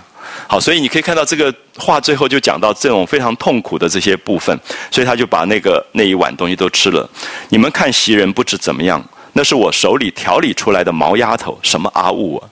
阿物这个字我们现在不太用了啊，什么东西之类的，就是他觉得袭人根本就是他买进来的，然后买进来说是他来教导他的，所以根本他手下调教的小丫头。可是你如果听到一个前任经理来骂现任经理，你不是当初我聘进来的，你也很难听啊。所以你可以看到这些事情，《红楼梦》的有趣是永远在现实生活里可以看到一再重演。啊，所以《红楼梦》为什么我们会觉得一一直可以重看？因为它很多人生的智慧在里面，而这个智慧它都没有讲说应该怎么处理，而是告诉你说这些现象一直存在。啊，今天一样有李奶妈，一样有袭人这样的一个一个角色。好，你看到有一个丫头出来笑着说：“他们不会说话，怨不得你老人家生气。宝玉常常送东西孝敬你老去，岂有为这个不自在的？有没有发现这个就是一个懂事的丫头？就说：哎呀，宝玉怎么会？”不把这个给你吃，我想这个丫头讲这个话说你已经吃了吗？那已经吃了，你至少让她吃的心里爽快一点。所以这个丫头其实非常懂事啊，就跑出来打圆场。那宝玉有好东西，一定会孝敬给你老人家的。那这样他听了就比较舒服。结果这个李奶妈真的是不上道啊！你可以看到他还是继续生气。他说：“你不必装狐妹子哄我。”他把这个丫头又骂一顿。所以你可以看到，这个就真的是让到最后变成落在一个让人讨厌的老货了。就是人家对他不好，他不好；人家对他好，他还是不好。这个时候其实是他自己做人的各种问题开始发生了。好，所以。他就讲说：“你打量上次为了茶，为了那个封路茶撵欠雪的事，我不知道呢。明儿明天有了不是，我再来领。”说着赌气去了。好，所以这个时候我们可以看到，这里是唐征苏烙的第二段出现。可是下面希望大家注意，袭人回来以后，袭人怎么处理这个事情？那宝玉其实是要发脾气的。宝玉看到说袭人回来了。那一天没有看到袭人，他很想念袭人。他说：“哎，我不是留了一个糖蒸酥酪给袭人吗？”他说：“现在赶快拿出来给袭人吃。”结果别人说李奶奶吃了，宝玉正要发作，就袭人说：“啊，你刚刚讲留的东西就是这个啊，多谢费心。”就觉得 你真好，你你为我留这个东西，先谢谢他。接着说：“你上次我很爱吃，就吃了以后肚子疼了一晚上，然后最后吐出来了，我才好过了。那么还好他吃了。”你知道袭人讲的是谎话，可是把事情所有摆平。就是宝玉觉得哦，你原来不爱吃糖蒸酥了，所以他就算了。可是这个是袭人的懂事，就是袭人为什么到最后在这个贾府里面变成最稳重的一个丫头？因为她觉得哪有那么大不了的一个糖蒸酥了，也不过就是你的好心留给我，那我感谢了。可是我可以不要。他还怕宝玉不相信，特别讲说，我上次吃了，后来都一个晚上闹肚子疼，然后吐出来以后，这个事情才好了。那幸好他吃了，不然我还要。逼着被吃这个东西，所以他就赶快打圆场说：“宝玉，我想吃一点风干栗子。”所以宝玉赶快就帮他去去压那个栗子给他吃，所以他就忘了这个事了。所以这你可以看到，所有生活里面大事变小，小事变没有，完全看人的智慧。所以有时候你蛮怀念袭人，觉得哎，如果他今天来治国，大概又又是另外一番另外一番景象。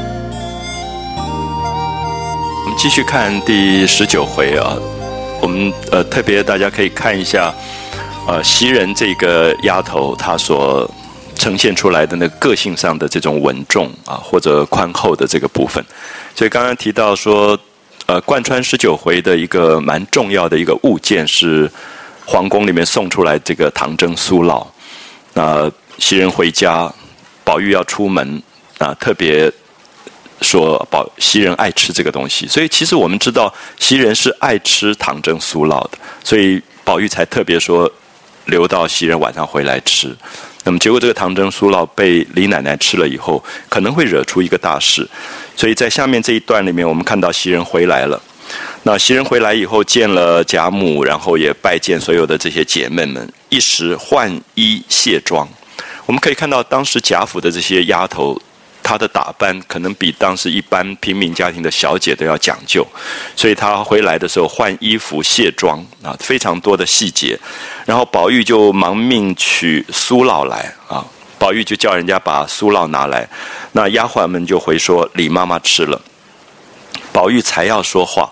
好，我们看到宝玉才要说话，里面是宝玉要要发作了，因为前面有过这样的事情，一而再，再而三，宝玉大概要发脾气，袭人就忙笑说：“原来是留的这个，多谢费心。”好，这是很重要的一点，就是说，因为别人给你留东西，不管这个东西是什么，他有一种好意在里面，所以他第一个是啊。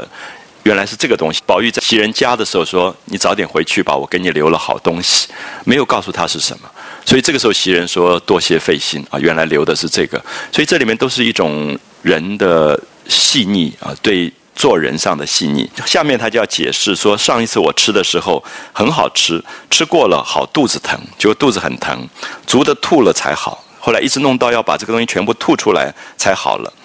那李妈妈吃了倒好了，搁在这里白糟蹋了。”我们看到轻描淡写一个事情就摆平了，好，所以我们特别注意到，就说有时候觉得人生里面的这种智慧，其实不是知识，知识是读书读很多的书，可是不见得一定可以加成智慧，智慧其实反而是一种懂事，啊，对人的了解懂事，他才有了这样的一个担待。所以《红楼梦》其实我一直觉得是一本智慧的书。那么它不是在学院里面、学校里面可以教的文字啊，或者形式啊，也不是一个所谓的只是文学啊。我觉得里面大概做人处事、人情世故，全部是最丰富的。所以有有两年，我被呃邀请到新加坡去做《红楼梦》四十回的这个呃教课。他新加坡他们现在教育部规定，就是所有的华文学校的学生在高中毕业的时候要读过四十回《红楼梦》。那我我就觉得很奇特的一个规定啊，就是其实它不是，我相信它不只是从文学，而是说，其实里面有一个对于华文是什么啊，就是说这个这个族群的文化，其实《红楼梦》里面保留的最完整，所有的人情世故，所有的这个文化的智慧，包括音乐、医药、建筑的东西，所以我在那边教授就觉得很开心，就是他不是讲。我们一般认为，在中文系里面的训诂啊、文字音韵这个问题，不是形式上的美，而是说能够讲这个文学里面的大章。所以我最早讲《红楼梦》，是其实在新加坡讲了两次啊。所以他们教育部里面一直有这样的一个规定，就是读读《红楼梦》。所以我很希望大家可以了解到，袭人这样一个女孩子，她也是不识字的，也没有读过书的，可她在做人处事的时候，她有一个大方啊，有一种大方，而且灵机应变。这么快的就反映出来，那么这个事情当然，如果我们拿来做一个考试题目，其实蛮有趣的。就是说，唐僧酥酪留给你，然后李妈妈吃了，你的反应是什么？我相信可以有很多种不同的反应。那我们会觉得，明明留给我的，我当然要大闹一番。那平常没事都要闹，何况有事更要闹一闹。可是西人所有的个性都是事情能够大事化小就化掉。啊，小事就话没有了啊，所以完全不觉得。可是他下面这一段细腻的地方才有趣，就是他还觉得宝玉可能会不相信，可能他讲谎话。他说：“我现在只想风干栗子吃，我想要吃栗子，因为他必须有一个事情来转移，就是他不喜欢吃糖蒸酥酪了，而且糖蒸酥酪上次吃了肚子疼都吐了，所以他就转移。他说：我现在想吃风干栗子，所以他要让宝玉有事情做，所以你替我去剥栗子，我去铺床。”好，所以宝玉睡觉以前，所有的床要焚香，这些都是袭人去做的。所以他说：“我现在要帮你，等一下睡觉，我帮你去铺床，那你帮我去剥栗子。”所以宝玉就信以为真。你注意下面这一句：宝玉听了，信以为真，方把酥酪丢开，取栗子来，向灯前捡剥。好，所以宝玉一个十四岁男孩就坐在灯底下，就帮这个他姐姐去剥这个栗子。我们完全不觉得是一个主人跟仆人的关系啊，真的像一个姐弟的那种关系，就我帮你去铺床，你帮我去剥栗子。那这里面是宝玉可爱的地方啊，就是那个人情这么温暖啊，这么温暖的这种部分。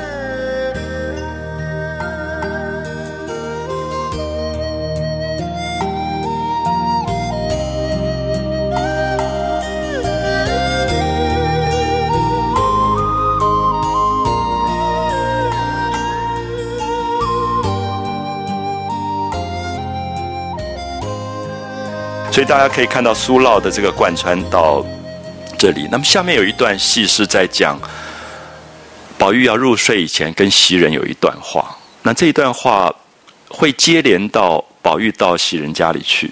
宝玉到袭人家不是旁边坐了很多女孩子吗？那这女孩子看到宝玉进来很害羞，就低了头都不敢讲话了。所以宝玉现在就想起来，就问袭人说：“哎，我今天那些看到那些穿红衣服的女孩子是谁？”那这个袭人就。讲说啊，是他们的这个姨表姐妹们啊，就是他们家里面的这些亲戚姨表姐妹。然后宝玉就赞叹了一下，那袭人当然就有一点从他的身份跟角度来反映说：“你叹什么气？那你是觉得他们穷人家的小孩子不配穿红吗？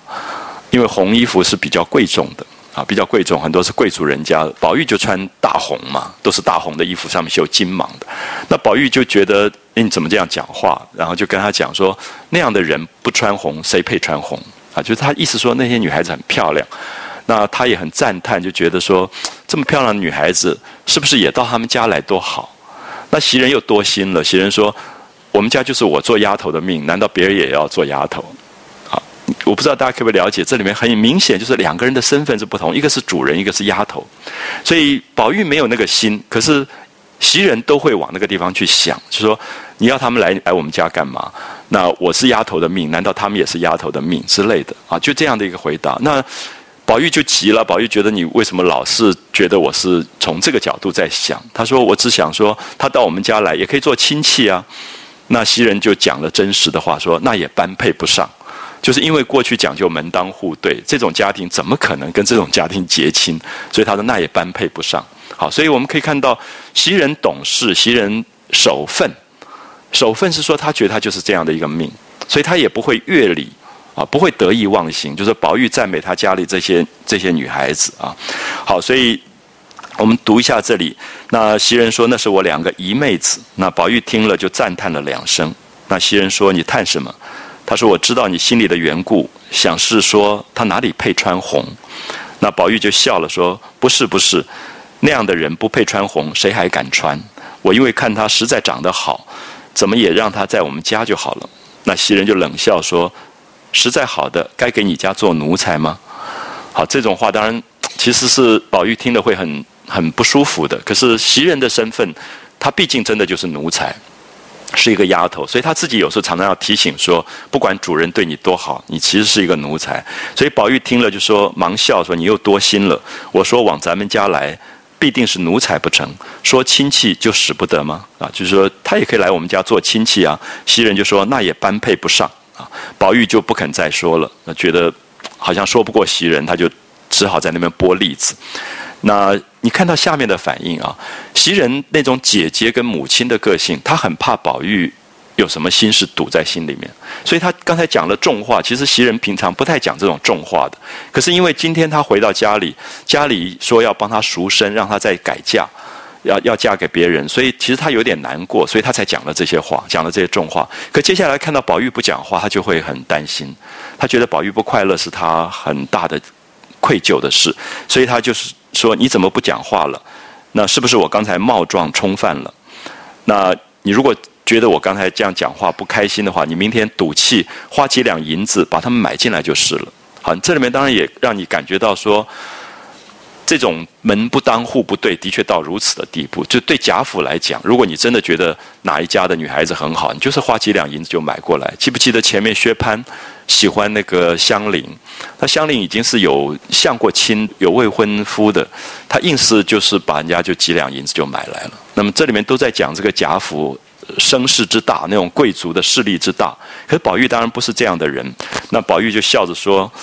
你说的怎么叫我答言呢？就是我怎么回答啊？你讲到这么难听的话，我不过只是赞美他说，他应该生在这深堂大院的，没得我们这种浊物到生在这里。这是宝玉非常特别的东西啊！一个公子哥，可他总觉得生在这个富贵人家的结果是一群浊物，那些长得清灵清秀的，反而在民民间，所以他。我就觉得《红楼梦》里其实有一个很反阶级的东西，就在那个年代当中，一个出身贵族的作者曹雪芹，他根本不觉得他自己是什么钟灵毓秀的感觉，他反而觉得民间到处都是非常精彩的人，那他自己像一个浊物一样啊，没得我们这种浊物倒生在这里，所以这种其实是一个自觉，也是一种忏悔啊，一种非常忏悔。所以我记得一开始的时候我们就谈过，我觉得《红楼梦》其实类似西方启蒙运动的忏悔录。就像卢梭他写《忏悔录》，其实对生命里面有一个很大的反省的这种感觉啊。那袭人说，他虽然没有这个造化，倒也是娇生惯养的啊。就是讲他这两个姨妹妹，那家里也都很看重姨爹姨娘的宝贝。如今十七岁了，那各样的嫁妆都准备好了，明年就出嫁了。那宝玉听到“出嫁”二字，不禁哈了两声。好，宝玉最难过就是女孩子出嫁，不知道为什么，这是他的怪癖，因为。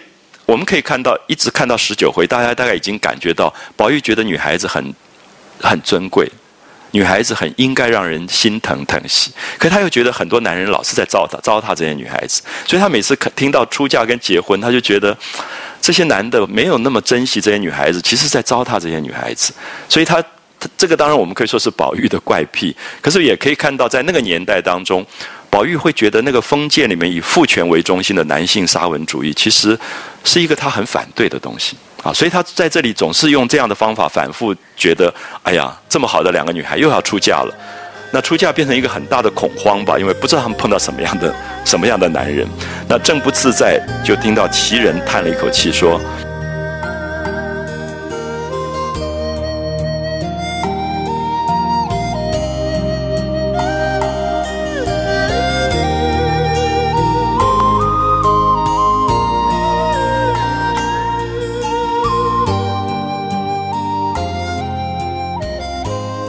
袭人她在自己讲说，她来这边做佣人做了好几年，姐妹都不在一起啊，已经好几年没有见她这些姐姐妹妹。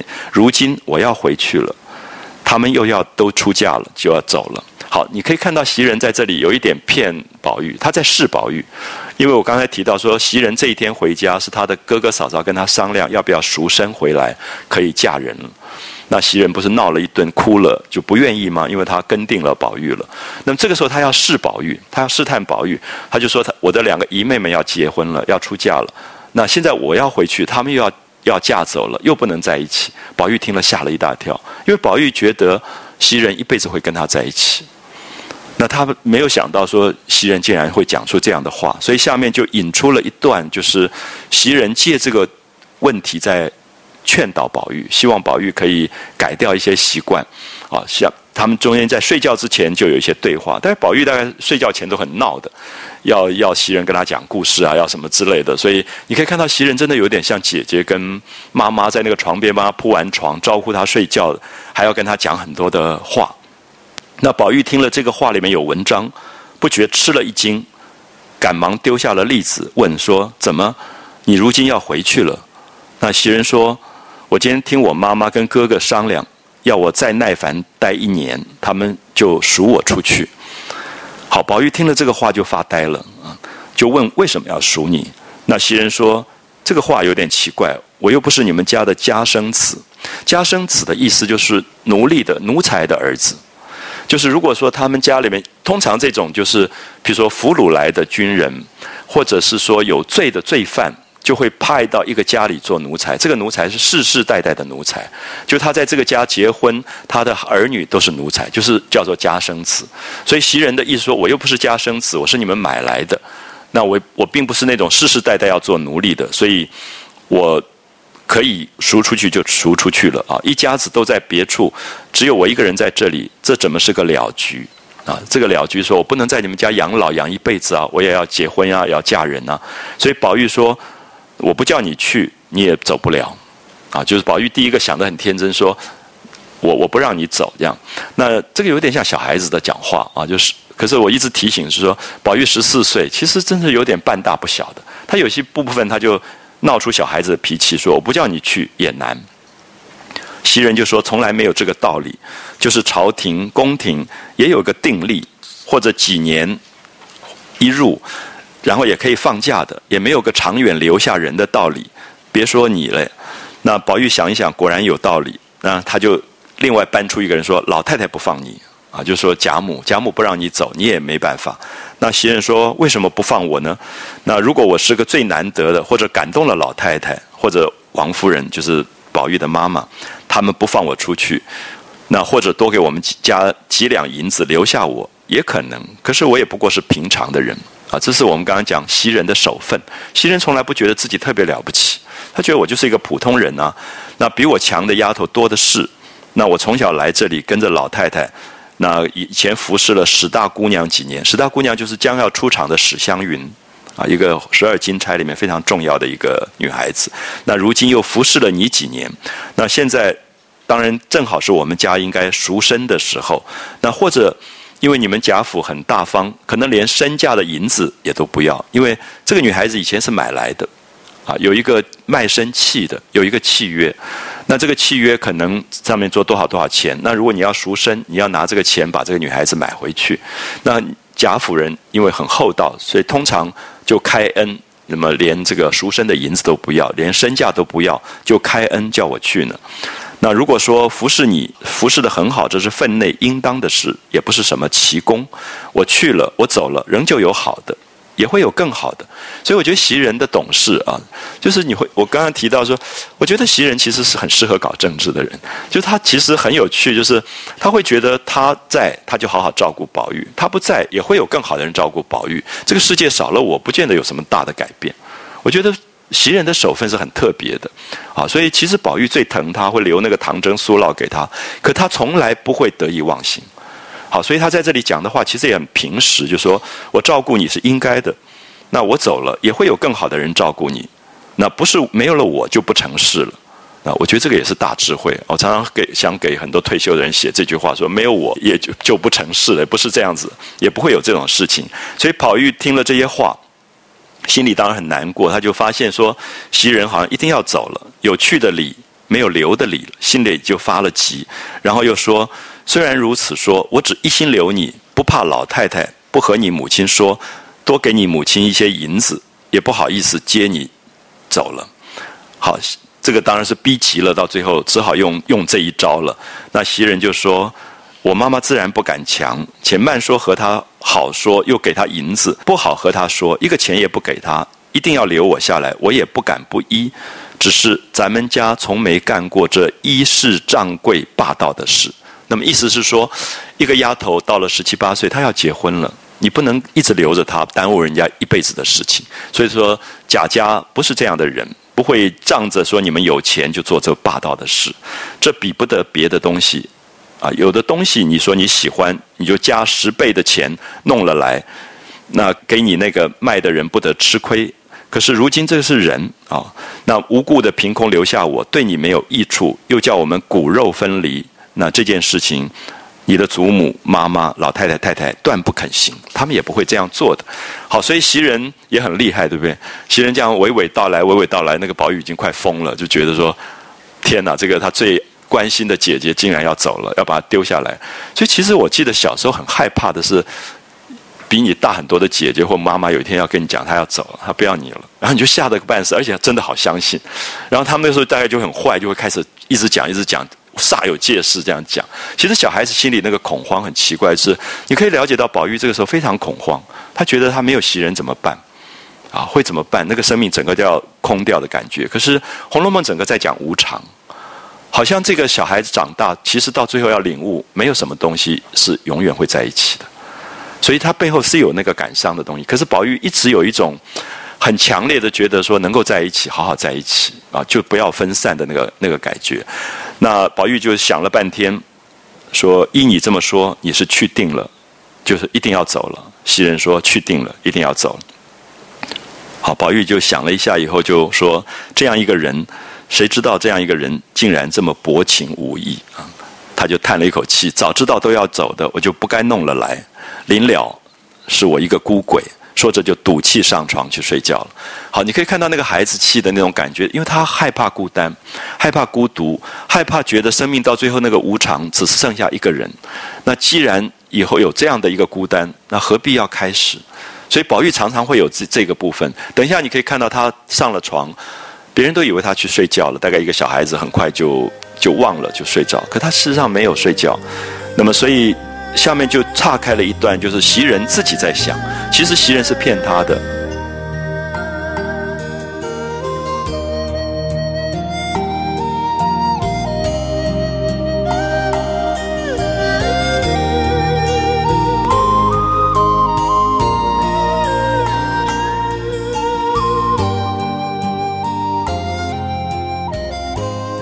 因为下面这段告诉我们说，袭人回到家里去，家里要给他赎身赎回去，那他就说，宝玉至死不放回去，然后他就跟他爸爸、跟他妈妈还有哥哥说，原来当初你们为什么卖我？你们忘了吗？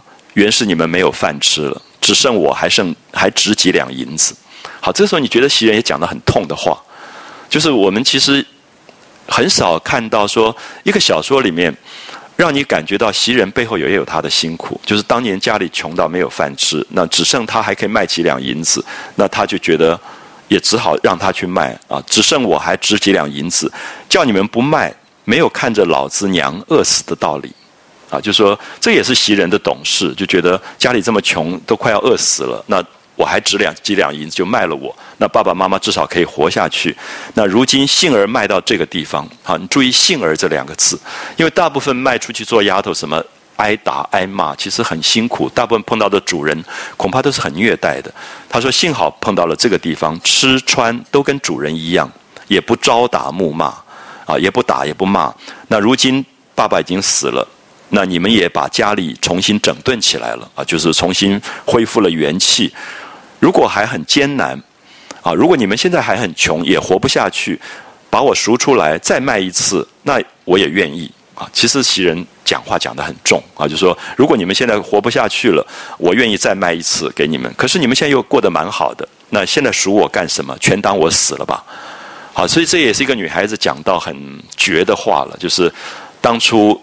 活不下去，卖了我。那么现在我在这个地方也蛮好的。可是当然心里面她有一个东西无法讲出来，是因为袭人已经爱上了宝玉，就是宝玉变成他觉得一生一世要在一起的。那我特别讲到说，其实我觉得《红楼梦》里面的所谓的爱这个字，大概不是我们一般很狭窄的世俗里面所谓的爱情，就是人的亲，已经相处到这么好了。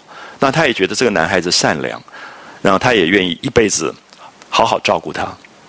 所以我们在这里就可以看到这一段出来以后啊，他说：“全当我死了，那再不必起赎我的念头。”因此哭闹了一阵。好，这个时候就接到宝玉不是看到他哭过吗？宝玉说：“你好好的怎么哭了？”所以其实很多他们的细节就开始呃出来。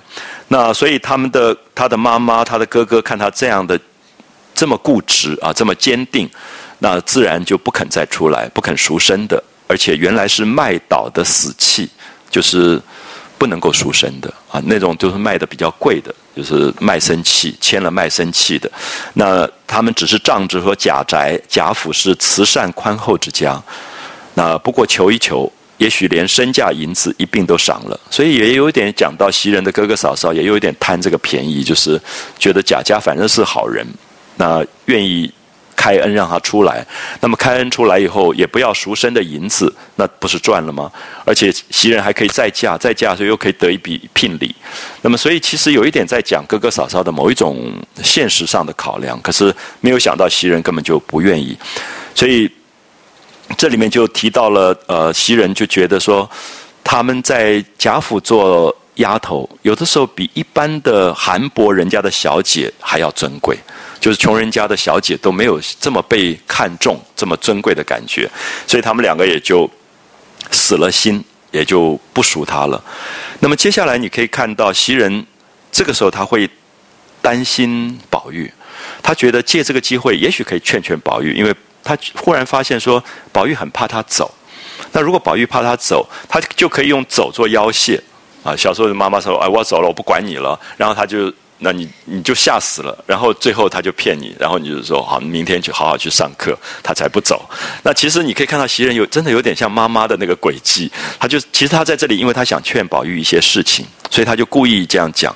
他觉得宝玉有一点被宠坏了啊，所以呃，他就想去再跟宝玉多讲一点话。可是这个时候他有点不安了。我不知道大家能不能懂那个不安，就说一个做姐姐或者做母亲的人，忽然发现这个男孩子躺在那边半天不讲话，然后他到底心里面有什么心事？所以他就跑来找宝玉了，所以就推宝玉。他本来就不要吃栗子，对不对？你看他这个时候，他说栗子给小丫头就吃了，他就来推宝玉，然后发现宝玉泪痕满面，就是宝玉根本没有睡着，就是已经哭得一塌糊涂，因为他觉得袭人要丢开他要走了，所以这也是宝玉的深情，而且。呆呆的，他也完全不会觉得别人是在骗他。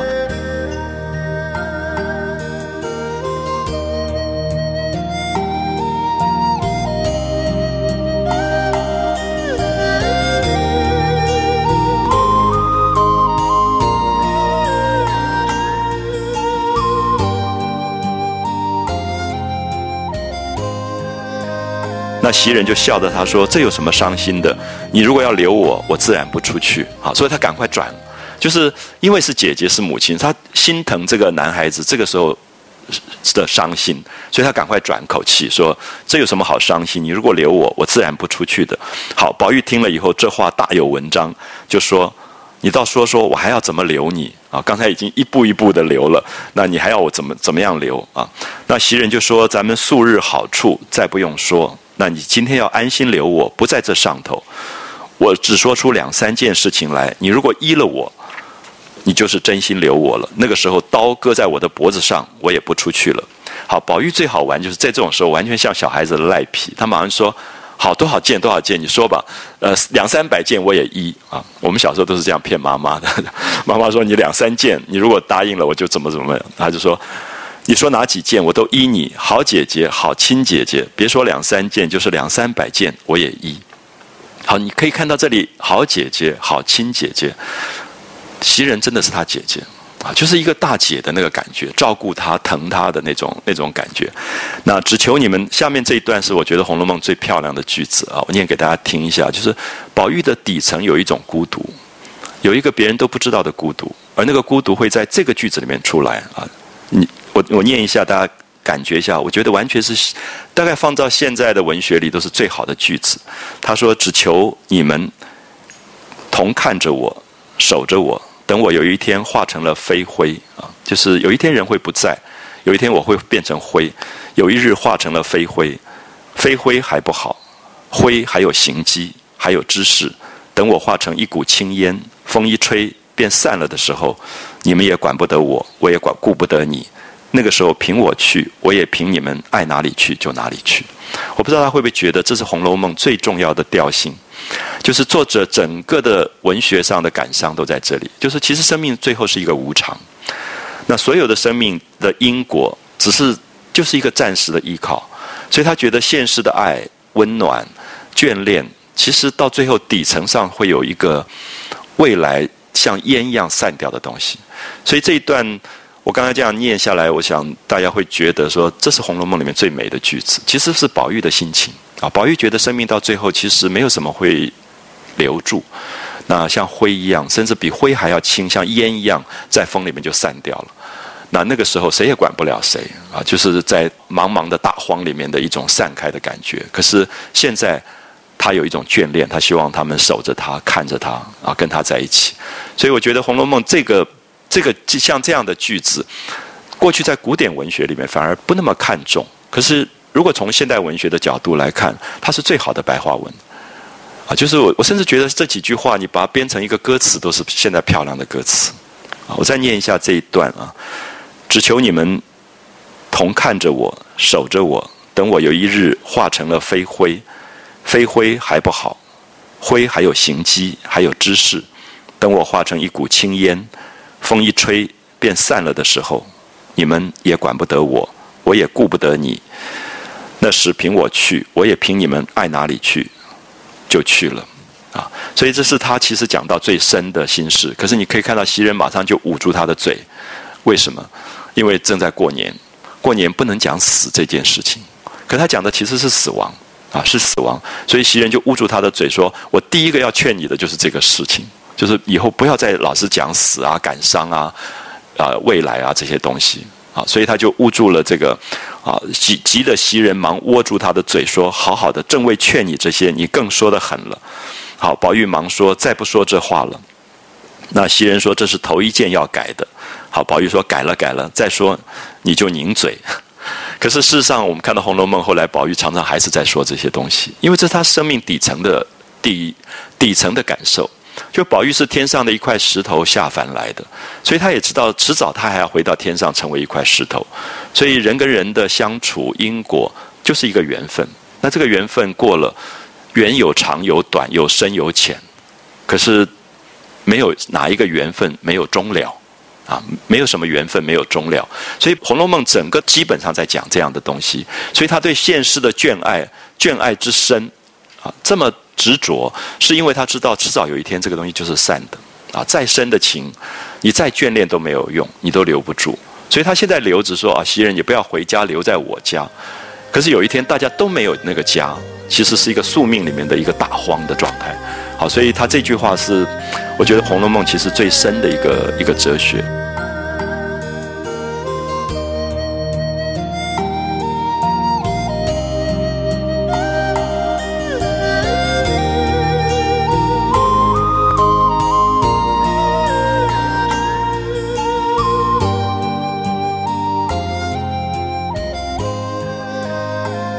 是袭人，像这些，因为他们在现世里，他们当然有现世的忌讳，所以过年过得好好的，干嘛讲将来死啊这些事情，就捂住他的嘴不准说。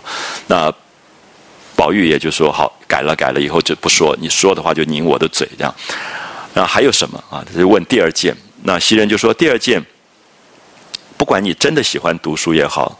假的喜欢读书也好，你至少在你那个老爸面前，你不要老是在批评读书人，因为宝玉最不喜欢的就是读书人，因为他觉得那个时候的读书人都读死书，然后考试做官，他就取了一个名字叫禄赌，禄赌啊，那个功名利禄，那个禄就是每天就在想做官，然后像蛀虫一样，每天就在那边拼命的钻营的那样的感觉，所以其实这个很特别，因为过去这种世家的文化，小孩子生下来就是准备他将来做官的。所以你可以看到，比如说像台湾很多的呃老建筑上的一些美术的图像的符号，大概离不开蝙蝠啊、鹿啊，还有寿桃这些符号，就是福禄寿，就是人活着追求的就是这三样东西。那禄是其中非常重要的一个，就是做官啊，就是古代觉得一做官你什么都有了。那宝玉就很讨厌这个东西，他就就取了一个名叫禄度。那袭人就觉得说，他常常因为这个挨打。啊，常常为这个事情被爸爸挨打，所以他就说：“你真的喜欢读书也好，假的喜欢读书，你至少做做样子啊，不要老是在那边骂那个读书人，然后讲人家是是路读。那这些话有时候他不敢在爸爸面前讲，他会在别人面前讲。那老爷不气，不时时的打你，叫别人怎么想你呢？那因为别人会听到，听到以后就会奉承。”啊，后来宝玉也答应了，说再不说了，那是小时候不知天高地厚，信口胡说的。如今再不敢说了，还有什么啊？你看他很急，他就想说，袭人说有三件事情依了，他就不走了，所以他赶快说第一件是什么？第二件是什么？那第三件是什么？然后赶快把这个事情解决。好，第三件很奇怪啊，就是宝玉有一些怪怪习惯，这个怪习惯是他常常需要去吃那个女人。化妆用的胭脂，胭脂是一种花，啊，是一种花，我们叫胭脂花。那么这种胭脂花就是可以拿来以后放在一个臼当中，把它捣烂，捣烂了以后可以敷在指甲上或者嘴唇上，或者是两两腮做腮红的，就是叫胭脂。那么这种胭脂有一点带一点甜味。啊，有点甜香。其实我们画国画里面用到胭脂，我记得我以前画过一张观音，那个嘴唇的部分就是用胭脂上的。可是后来你会发现很有趣，就是。蛀虫很喜欢吃胭脂，所以那个那张画的嘴巴的部分就被咬掉，咬了一个洞。所以后来我也想到说，哎，宝玉为什么那么爱吃胭脂？因为胭脂其实有甜香的这个味道，所以他的有一个怪脾气，常常喜欢帮那些丫头调胭脂，然后帮他们上这个胭脂。那么所以袭人就觉得他常常因为这个东西被爸爸打。爸爸觉得没出息，一个男孩子怎么会喜欢吃这种胭脂？我们现在拿着一个别人的口红在那边咬，大概爸爸也要也要打一顿的，所以就常常挨打。所以袭人就趁这个机会就劝他说：“你这些喜欢胭脂啊、红颜色啊这些毛病，那宝玉就说都改都改，还有什么？你还快说。”那那种急得不得了啊！其实我们知道宝玉。等一下就没有改，到十九回下面你就会发现他又跑去偷偷帮人家调胭脂去了，所以其实他有点孩子气的那个那个感觉。那袭人就说没什么了，你如果都依了我，就是拿八人轿抬我，我也不出去了。好，八人大轿我们现在还常常用啊，就是古代是皇帝，我们看到贾元春回来坐的就是八员大轿，八人大轿对不对？就是最尊贵的人坐八人大轿，还有就是结婚的时候坐八人大轿。就是不管再穷的人家、平民人家，结婚那一天，他有一个特别的规定，就是都可以做八人大轿，因为表示尊贵的意思。所以袭人这里就用了俗语说：如果你都改了，你都依从了我，那八人大轿我也抬不出去。可是宝玉在这里就故意用了这个双关语，因为八人大轿是新娘做的，是新娘才能做的八人大轿。他说：你在这里久了，不怕没八人叫你做。那意思给他一种笃定，就说我当然会娶你的，你当然是做八人教。可是你看到袭人的反应非常有趣啊！袭人说：“我也不稀罕这个，有那个福气，没有那个道理，做了也没什么趣味。”好，为什么这样讲？也许大家现在不太容易懂，就说我有这个福气，说你对我好，你让我做八人大教，可是他一辈子不可能做八人大教，因为他是陪房丫头。就是他不是，他不可能是明媒正娶的。陪房丫头其实就是只是陪嫁而已，所以她永远是在八人大轿旁边的那个丫头。所以这是袭人，我们可以说，我们说守分，也就是说，他很知道说我的身份就是这样子，我没有任何大的野心。那你对我很好也就好了。所以我有这个福气，没有这个道理，因为在道理上我不能够做大八人大轿，所以他永远不让自己有幻想。我觉得这是袭人。大概快乐的原因，就袭人其实如果一个宝玉这么疼他，如果是另外一个人，很可能借这样的特权就开始搞什么东西。可是袭人永远守分，他永远告诉自己：我我没有野心，我也没有非分的妄想。那我们讲的人不快乐，常常因为颠倒妄想。那可是我大家记不记得第五回宝玉？到了太虚幻境，喝醉了酒，打开很多抽屉，看到很多命运，里面有一个是袭人的命运，有一张破席子，有一朵花，花袭人就是无奈公子无缘，堪羡幽灵有福。其实宝玉最后没有娶到袭人，袭人最后嫁给了蒋玉菡，一个唱戏的一个男孩子。所以我们可以看到说。公子无缘，幽灵有福啊！讲的也是这一段，所以他其实疼爱宝玉，可是他大概也没有想到，说到最后他其实跟他抄家之后，他根本就没有缘分跟他在一起了啊！所以整个书在讲的无常，是说我们人人活在世的时候，其实有很多的预期跟假设，那这个预期跟假设，常常最后也会变成执着，认为一定是这样子。可是其实所有的客观的东西，在变的状况里。我们大概不知道那个预期跟假设是不是一定完成。那预期跟假设，用最大的热情跟愿力，希望完成，是一个深情。可是最后大概要有一个随缘，而那个随缘是知道最后的结局，可能像宝玉说，像青烟一样的在风中散去。那么，所以它其实是两个东西，就是一个发愿，一个随缘啊。就是其实佛经里面后来讲，常常讲也是讲发愿跟随缘。发愿是发大愿，觉得一定要这样子。有很大的热情，可是等到事情不能那样子的时候，其实要有一个随缘。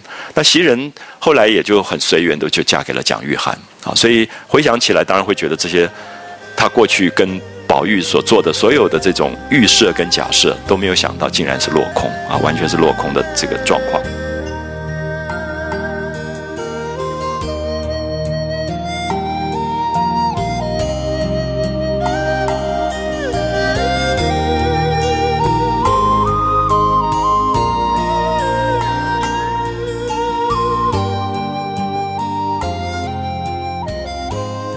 他们两个就说着话，然后秋文就进来了。宝玉的房里有好多丫头啊，倩雪、秋文、袭人、晴雯，一大堆丫头。所以他们两个在那边聊天，聊聊得没完。秋文就进来说：“快三更了，该睡了。”啊，有时候我们的旅行露营的时候，就是在那边聊聊聊，旁边就说：“哎，要不要不睡觉？你们不睡觉，别人还要睡觉。”就是已经到了十二点。那当然，这种过过去的家庭大概都是八九点都上床睡觉。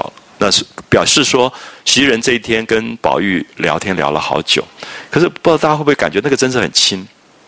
我们读那个普鲁斯特的《追忆似水年华》，里面好大一段写那个普鲁斯特小时候，他就讲说他一直想办法要让妈妈在他睡眠以前留在他床边久一点，讲故事什么那段写的非常非常精彩。就是很奇怪，那个小孩子就很在意那个时间，因为他知道他妈妈平常很忙，因为他们是一个贵族，常常在外面招待客人。可是他知道说他睡眠以前，妈妈一定会来跟他讲几句话，念一点。呃，圣经里面的故事啊，什么，然后亲一亲他的额头就走掉，所以他每次都故意把那个时间一直拖长，一直拖长，就是他觉得那是他生命里面从从那个婴儿时代里面最深的一个记忆啊，就是那个母亲的那个东西。所以这一天你可以看到袭人跟宝玉也在那边一搭一唱，其实我们就觉得真的像一个大姐姐或妈妈一直这样，然后要到另外一个丫头秋文说快三更了，该睡了，那贾母那边都打发了人来问了，那我已经。告诉他们不敢跟他们说宝玉还没有睡说已经睡了，所以宝玉就赶快说取表来，就是钟表啊，就是当时他们都有西洋的钟表，取表来，那么看时果然真已指到亥时，亥时是十一点交十二点的时候啊。我们现在大家都不算晚了，可是，在古代的话是非常早睡的啊，所以亥已已经到了亥时，所以重新灌寿宽衣安歇，所以袭人又重新让他。漱了口，洗了脸，然后换了睡衣就睡觉了，不在话下。所以这一段才结束。好，所以我们可以看到前面这里袭人的这个什么苏烙啊这些事情交代完。那么第二天到了第二天，袭人生病了，大概前天晚上出去回到家里哭过，心里面有点难过，然后提心吊胆，然后回来以后又跟宝玉聊到很晚，所以就就生了病。袭人就起来，觉得身体发重。头疼目胀，四肢火热啊！先时还挣扎着要坐起来，后来挨不住，只好睡着。好，所以我们看到袭人生病了。袭人生病以后，宝玉就很急，宝玉赶快就跟贾母报告，就传医生来看诊。好，所以你可以看到贾府的丫头其实是非常被看重的啊，就是在过去的这种人家当中，她非常被照顾。那医生看了以后就说。偶感风寒啊，吃一两剂药就好，疏散疏散就好了，就觉得还不重要，就让他休息一下。那么，因为这里等一下大家就会看到，又会带出一个东西，就是李奶妈又跑来，然后跟袭人的闹事。那因为袭人生病了，所以就服了药，吃了药，然后医生说你盖着被子，好好的出一出汗，可能就好。所以宝玉就有一点无聊了。宝玉无聊以后就跑想说，哎，去看看黛玉吧。所以你可以看到十九回有没有发现，从我们。早上开始讲起，一直是没有事情在发生啊，那种静悄悄的天长地久的感觉，静悄悄意绵绵啊，良宵花解语。那么这个良宵花解语是花袭人特别懂事啊，所以叫良宵花解语，意绵绵近日玉生香。这么安静的一个天长地久，这个玉是讲黛玉，好像身体里面都散发出香味出来，所以。整个从这一回的题目上来看，它就是在讲一种没有事情在发生的一种淡淡的这种味道的感觉。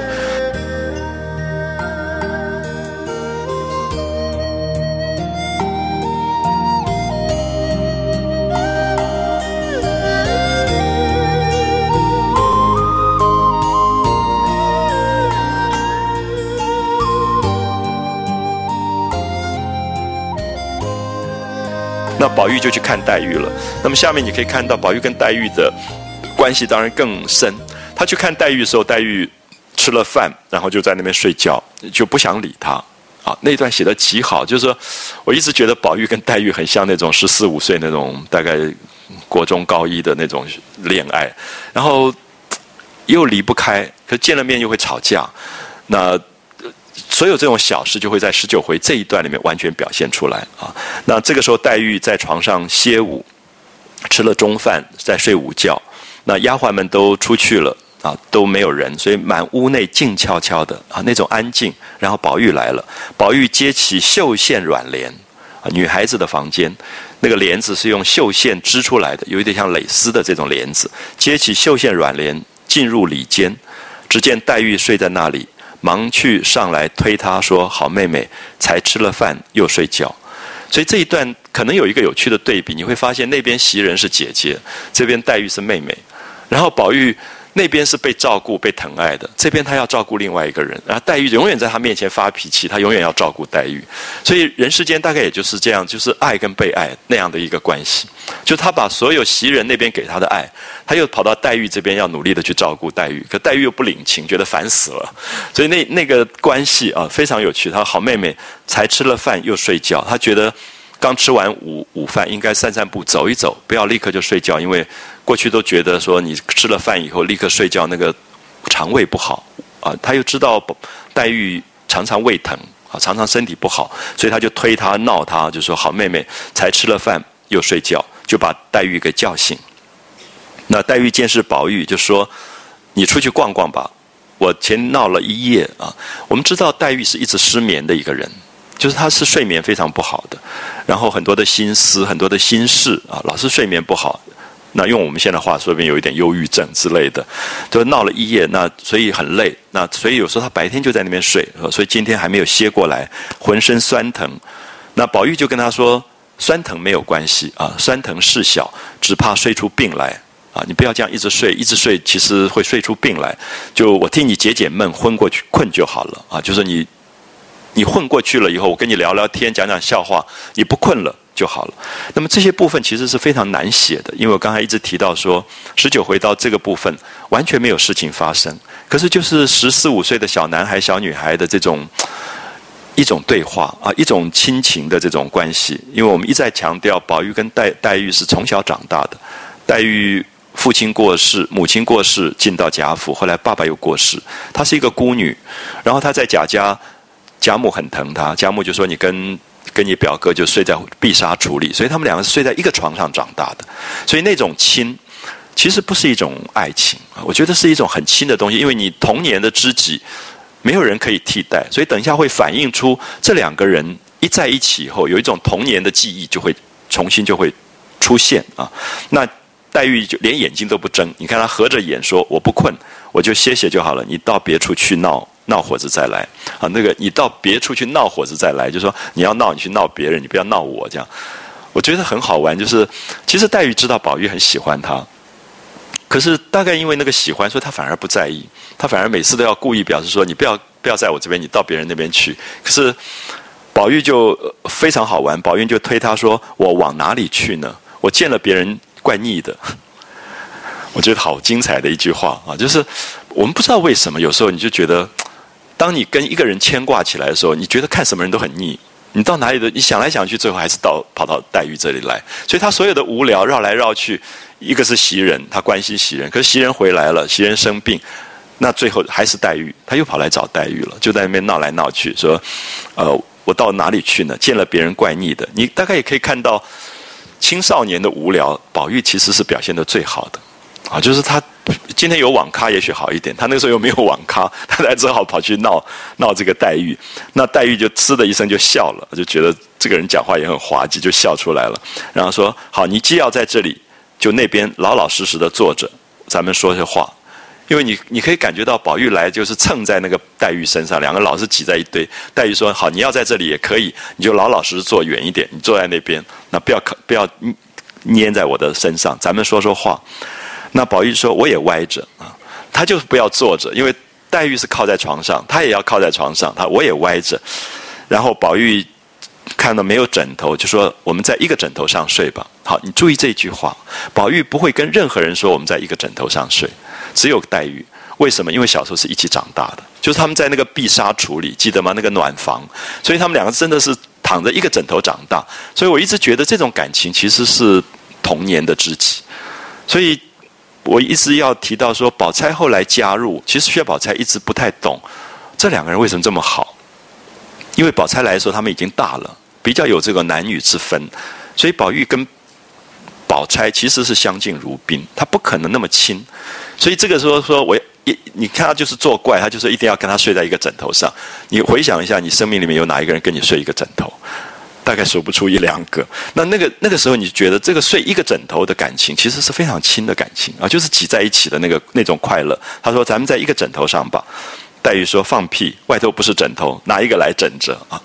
你可以看到那个女孩子的那种那种撒娇，他他很有趣，他明明知道黛宝玉喜欢他，故意就是要跟他睡在一起，可他就要点破说：“到到处都是枕头，哪里会没有枕头？”说：“放屁，外头都是枕头，拿一个来枕着。”那宝玉就只好出去了，走到外面看了一看，回来说：“那个我也不要，不知道是哪个脏婆子的。”所以他闹来闹去，他就是要闹闹黛玉，他就是要跟黛玉睡在一个 一个枕头上。那黛玉听了就睁开眼睛，注意下面这一段的描写啊，黛玉只好睁开眼睛，因为黛玉一直闭着眼睛。就是你最亲的人来的时候，其实你就不想睁开眼睛，你就闭着眼睛。我觉得那种是很奇怪的安全感。啊，就是我我我都很希望大家自己想一下，说哪一个人是你是可以睡一个枕头的，哪一个人来的时候你是一直闭着眼睛跟他讲话的。我们平常有人来，我们一定睁开眼睛就坐起来了。可黛玉一直闭着眼睛，这个时候她只好睁开眼睛，起身笑道：“真真，你就是我命中的妖魔性。”他就觉得宝玉就是要闹他啊，他就觉得真是我的冤家，请枕这一个，他就把他的枕头拿给了宝玉啊，就把自己的枕头推给宝玉，然后起身。自己再拿一个来整，好，所以你可以看到这些动作里面有一种亲，这个亲很不容易被发现。就是有时候你作为一个第三者，你不知道这两个人之间怎么会有这么多小小的悄悄话，这么多小小的动作。可是因为他有一个别人无法加入的关系，我觉得这个很难解释啊。所以我一直觉得我们所说的那个爱情这个东西其实太笼统，它其实很细的，里面有很多细节，那应该从自己身上去体会。那那种快乐是什么东西都无法代替，啊，就是我们小时候有时候认识一个幼稚园的朋友，你就觉得学校里面乖乖老是挤在一堆，吃东西一定要饼干这样分成一半，然后过一会儿他又把他饼干分一半，所有东西都要分一半，你才觉得这才是知己那种感觉。然后一下课回到家里就开始要打电话，那那种好像离不开的那个感觉，我觉得宝玉跟黛玉很像这种感觉。所以其实你也会觉得说，这两个人如果结了婚，他也蛮麻烦的，不知道不知道怎么办。啊，所以他们其实他们的关系那个缘分，其实是一般人很难很难理解的啊。所以黛玉自己也没办法，就把枕头给了他，然后又起身把自己的再拿了一个来自己枕着，二人对面倒下啊，面对面躺在那里。好，你看到黛玉看到一个东西，黛玉看到宝玉的左边的脸颊上有纽扣大的一块血渍。好，所以。作者的精彩在于细心啊！刚才我们讲说，袭人照顾宝玉怎么照顾？是把那个松子的瓤吹开以后，把皮吹掉，然后用手帕托着递给了递给了宝玉。这是一个姐姐的照顾。可是黛玉在那边，她就发现她脸上有一小块小小的纽扣大的这个血渍，她她怕她是哎，你刚才在哪里被指甲刮破了，流了血，她就要帮她去搓。结果不是。是宝玉帮女孩子调那个胭脂绷上去的。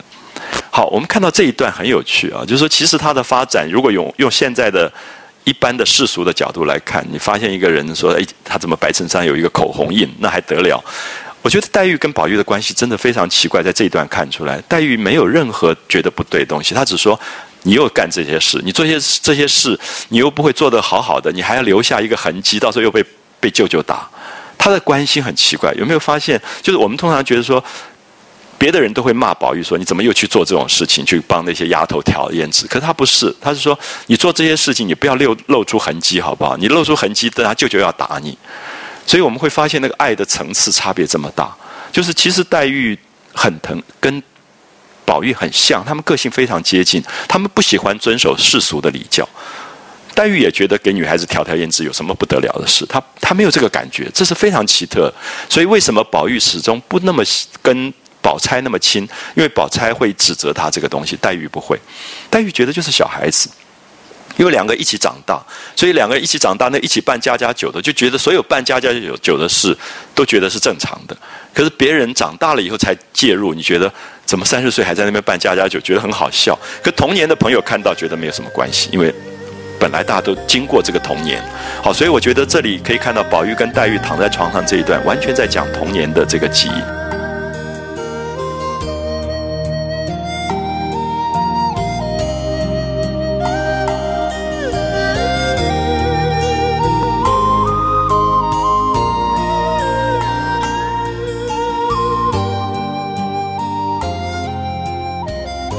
黛玉看到他腮上有纽扣大小的一块血渍，就欠身凑近前来，以手扶之。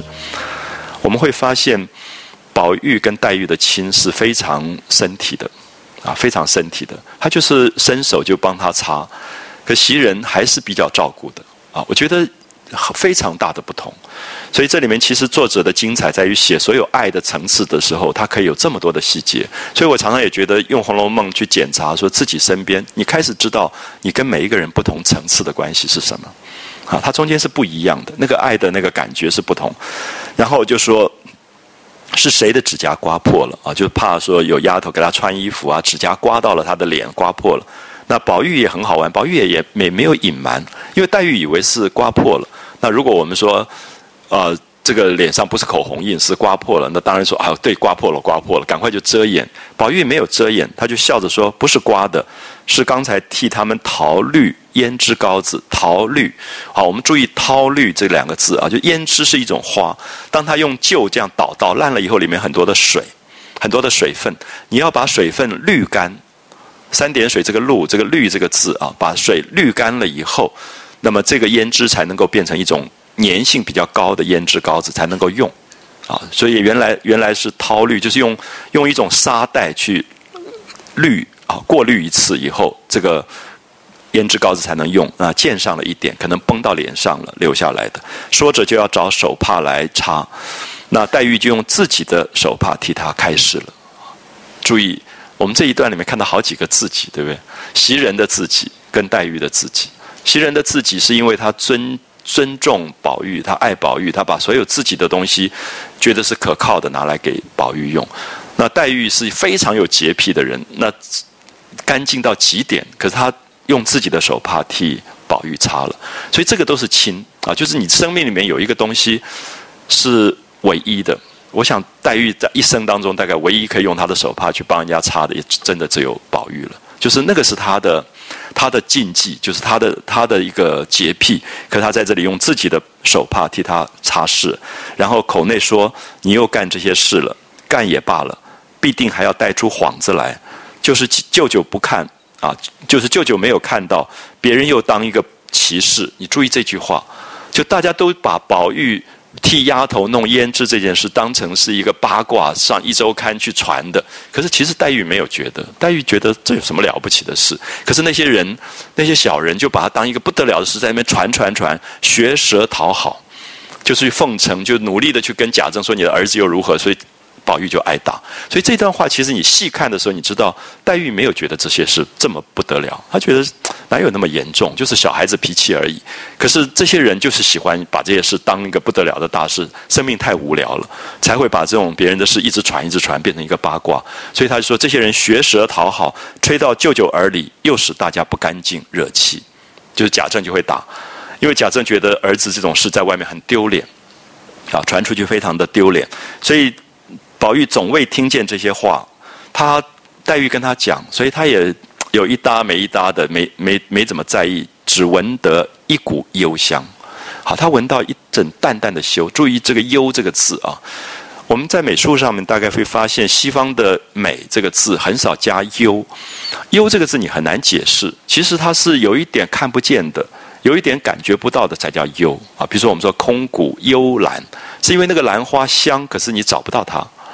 如果太炫目的、太夺抢夺的美，不叫优美，啊，我们现在觉得“炫”这个字，刚好就是优美的相反。那优美是说美，可是美到别人不觉得，常常用优美。那幽香也是。那黛玉身上的美，黛玉的香味，是让你不觉得。好，这里当然对比着前面有一段，大家记不记得？宝薛宝钗身上有香味。宝玉闻到了，就问他说：“哎，你怎么会有香？你擦了什么什么东西这么香？”然后宝钗跟他说：“没有啊，我最讨厌带那些花什么东西，我没有。”他后来说：“哦，因为我吃了冷香丸，因为宝钗有一个病，就是生下来有一个热病热毒，所以他必须要用一年二十四节气的不同花上面的血水霜，然后融化了以后去做花蕊的一个药丸，叫做冷香丸。所以那个那个药丸很香，所以他身上有一种冷香的香味，可是那个冷香比较重。”可是现在你会感觉到黛玉身上什么都没有，可是她就天然有一种幽香。那这种淡淡的香味，我觉得我自己的解释是说，其实你身体上有最亲的关系的人，会有一个嗅觉的记忆。啊，比如说，我觉得最早的嗅觉记忆其实是母亲身上的记忆，就是尤其是吃母奶的话，就是你觉得有一个母亲身体的记忆。所以小时候很奇怪，就是我我母亲会有时候会讲说，哎，好像她有一件旧旧的衣服，有时候喂奶的时候，她会蹭在那个地方。就是到很大了，我要抓着那个布我才睡得着。其实我觉得嗅觉是一个安定的力量，就觉得因为母亲好像在。好，我觉得嗅觉记忆是我们常常长大了以后很容易遗忘的东西。可是嗅觉记忆是童年。非常早的记忆，所以母亲身上的味味觉啊，那种嗅嗅的那个那个体温啊，那种感觉，我觉得在这里宝玉对黛玉也是嗅觉啊，它是嗅觉的东西，他觉得是黛玉袖子里面发出来的，闻之令人醉魂酥骨，所以宝玉就把黛玉的袖子拉住，要看看说你袋子里你袖子里面到底放了什么，怎么那么香？那黛玉就笑着说：“谁带什么香呢？”那黛玉没有。没有带任何东西，宝玉就说：“既然如此，这个香是从哪里来的？”到黛玉就说：“连我也不知道，想必是柜子里头的香气，衣服上熏染的也未可知。”好，我们看到大家可能听过说庄子讲说：“不自美方为美。”以中国道家这个理论来讲，认为一个不觉得自己美，才到了美的最高的状况。所以它跟炫这个字刚好是相反的，所以黛玉其实从来也不觉得她自己漂亮或者美或者香这些部分，她自己也觉得不想谈这个东西，说我也不知道到底怎么会是香的。那宝玉就说这个香的气味很奇怪，不是香饼子、香球、香袋子的香。那黛玉当然就呼应到宝钗的那一段了啊，黛玉就冷笑了。那因为黛玉永远有一个。对头有一个要比较的人，就是宝钗，所以他难道我也有什么罗汉真人给我什么香不成？因为宝钗生病，所以罗汉真人给他了一些什么药方，然后他的亲哥哥亲兄弟就弄了一些花啊、朵啊、霜啊、雪啊，替他炮制，就做了那个冷香丸。所以他在这里有一点讽刺宝玉说：“我我哪里有这些这些香？我有的也就是俗香罢了。”那宝玉当然知道黛玉在讽刺他，就说：“我说了一句，你就拉了拉扯这么多啊！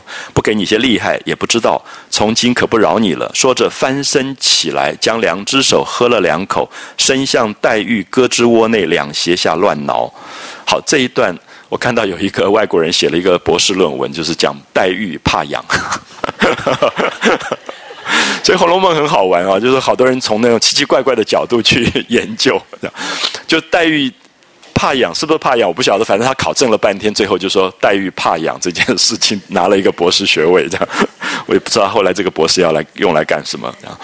那可是这里好玩的一点是我刚才提到说，宝玉跟黛玉的关系要睡在同一个枕头上，然后用他的手帕替他擦脸上的胭脂，闻到他袖口里面的香味，闻他的香味，接下来翻身起来用手去挠他的胳肢窝，都是身体的接触。我们看到宝玉跟任何人再好，没有这个动作，啊，没有这些东西。而这些动作，大家有没有发现，连下来四个，全部是小孩子才会有的。我们小时候常常会这样挠来闹去的那种，就觉得呃逗对方啊之类。可是到大人了，你怎么可能做这样的动作？那么这个如果不是特别亲，不会有这些动作。所以我很希望大家注意到，这些的铺排跟描写都在说明这两个人的关系，其实真的没有任何人可以代替。啊，没有任任何人可以有这样的关系。宝玉跟袭人也这么好，甚至跟袭人发生了性的关系。可是他跟袭人也不会如此。可是他跟黛玉就是亲。我觉得好像“亲”这个字有时候比爱还要深啊，就是他亲到没有没别人可以取代了啊，所以他才会有这个动作。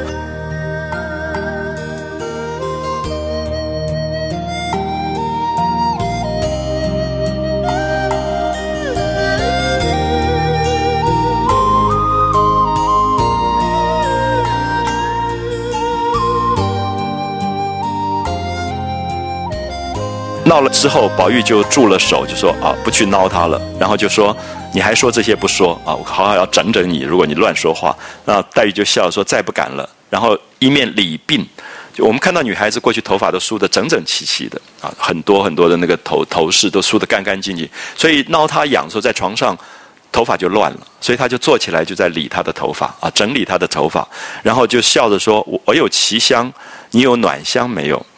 那宝玉见问，一时解不来。到宝玉还不晓得黛玉在干嘛。那黛玉其实是非常多心思的一个女孩子，她常常就在那边故意的刺激，故意刺激他。那他就问他什么暖香，黛玉就点头，就叹口气说：“蠢材，蠢材！人家有玉啊，你有玉，人家就有金来配。因为我们记得那一回，宝玉去宝钗家里，然后。”宝玉就说他那个玉啊，大家就拿来看看看。就后来宝钗的丫头婴儿就说：“哎，小姐，你不是身上有一个金锁吗？”那宝钗就故意打断说：“不可以讲这样。”可是宝玉就一定要看。最后他就解了衣服，从内衣里面拿出金锁出来，然后拿出这个金锁，他就跟宝玉说：“我有小时候因为生病，后来别人就送了这个金锁，说将来一定要跟有玉的人配。”那么这里面当然是一个暗示啊，就是跟宝玉的关系。所以很多人认为宝钗其实是蛮有心机的，就是她用很多东西在讲这个东西。可是黛玉知道，当然心里很难过。就是宝玉有玉，那宝钗有金锁，那黛玉什么都没有。啊，黛玉是一个孤儿，嫁到她到了这个贾府以后，她她是身上什么东西都没有的人，所以她当然她心里面会有常常会有一种我们说潜意识里面，她就要去刺激这个东西，说蠢材，人家有玉，你有玉，人家就有金来配啊，人家有冷香，你难道就没有暖香去配？好，宝玉方听懂了。那宝玉就说：“刚才求饶，现在说的更狠了，说着又要去伸手去挠他痒啊。”那宝玉就忙笑着说：“好哥哥，我可不敢了。”这样，那宝玉就说：“饶你，只把袖子我闻一闻啊。”说着就拉了袖子拢在面上，就闻那个黛玉的袖子。其实这些细节都在讲两个人完全像小孩子，就是没有两小无猜。我们说两小无猜，其实你到某一个年龄，你不可能做这样的动作了啊，因为我们总觉得有一种。界限也有一种禁忌，所以我觉得宝玉其实有一个部分用现在的心理上来了解，我觉得他一直不想长大，他其实觉得童年那个美好的东西，他一直想回忆。那这个回忆的凭借其实就是黛玉，因为只有黛玉跟他是一起睡在一起长大的，所以他好像一直跟黛玉在一起，他就回到童年。所以他做的动作，他所有的挠痒，所有把拉拉着他的袖子闻，我想他把老爸看到又要揍一顿了。因为他老爸觉得他他十四五岁应该是一个大人了，可是他觉得他自己还是孩子，而这个孩子的部分，这个孩子的眷恋、童年的眷恋，一直在黛玉身上找回来啊。所以我想这样去解释，我们大家可以看到这个小说其实非常真实的写出人人的两难，就是有一部分我们在成长，有一部分我们对过去的那个部分一直有一个回忆。我常常觉得很奇怪，我到母亲面前你就变成小孩子，那所有的那个。你在社会现实里的东西全部消失，那其实是一个很大的快乐，也只有我跟我母亲的快乐，别人都不太懂，也不太了解的。可是你可以看到，你不管到多少多大，那个快乐都在，那那个东西也没有任何东西可以取代。所以我也在这里可以了解到，我觉得，因为宝玉这种贵族的小孩，照顾他的是佣人，奶妈给他喂奶，他的母亲王夫人跟他也很疏远。我不知道大家懂不懂。因为贵族人家，他不会把孩子抱在身上去喂奶的，他也不会特别有那种亲的关系。结果他真正一起长大的反而是黛玉，就在那个碧纱橱里面一个小床上一起长大的。所以那种身体上的亲近，使他一直在黛玉身上要找回来。好，所以这是为什么我刚刚一直提到十九回，其实在写好多丰富的爱的层次，那个情感的细腻的层次，然后也让我们感觉到说，本来人世间的情就没有那么单纯。啊，他是非常多重的一个东西。他后来就饶了黛玉啊，黛玉就夺了手，就说你该走了啊。就你可以看到黛玉老是要赶他走啊，就说你不要在那边闹我了，这样子就不让他闻他的袖子，说你该走了。那宝玉说走不能，那么我们斯斯文文的躺着说说话。他说好，我不闹你了，我们就斯斯文文躺在那边，我们说一下话吧。说着又倒下，那黛玉也倒下啊，两个都躺在床上。你看到下面的动作。是不是完全像幼稚园的时候我们会做的？黛玉就拿手帕盖着脸，我不知道大家记不记得这个动作，很奇怪。我们小时候常常有时候不要理你了，他就拿手帕盖着脸，就不理他啊，就用手帕盖着脸。然后宝玉就有一搭没一搭的说些鬼话，那黛玉也不理他。好，你看完全像两个小孩在那边在床上的感觉。然后黛玉就宝玉就问他说：“你几岁来？”京城的，啊。那么在路上你看到什么古迹了吗？那么扬州以前你住在扬州，扬州有什么故事啊？有什么土俗民情啊？黛玉只不回答。可是你注意到，作者这里告诉我们说，宝玉为什么这么啰啰嗦嗦、唠唠叨一直讲？因为他怕黛玉生病，他觉得他吃饱饭不应该立刻睡觉，所以他其实用用尽心机，他就是不要让他睡觉。他觉得他睡觉的话，肠胃会不好。好，所以你看到这个其实是另外一个情，可这个情是不是可能比袭人还要深？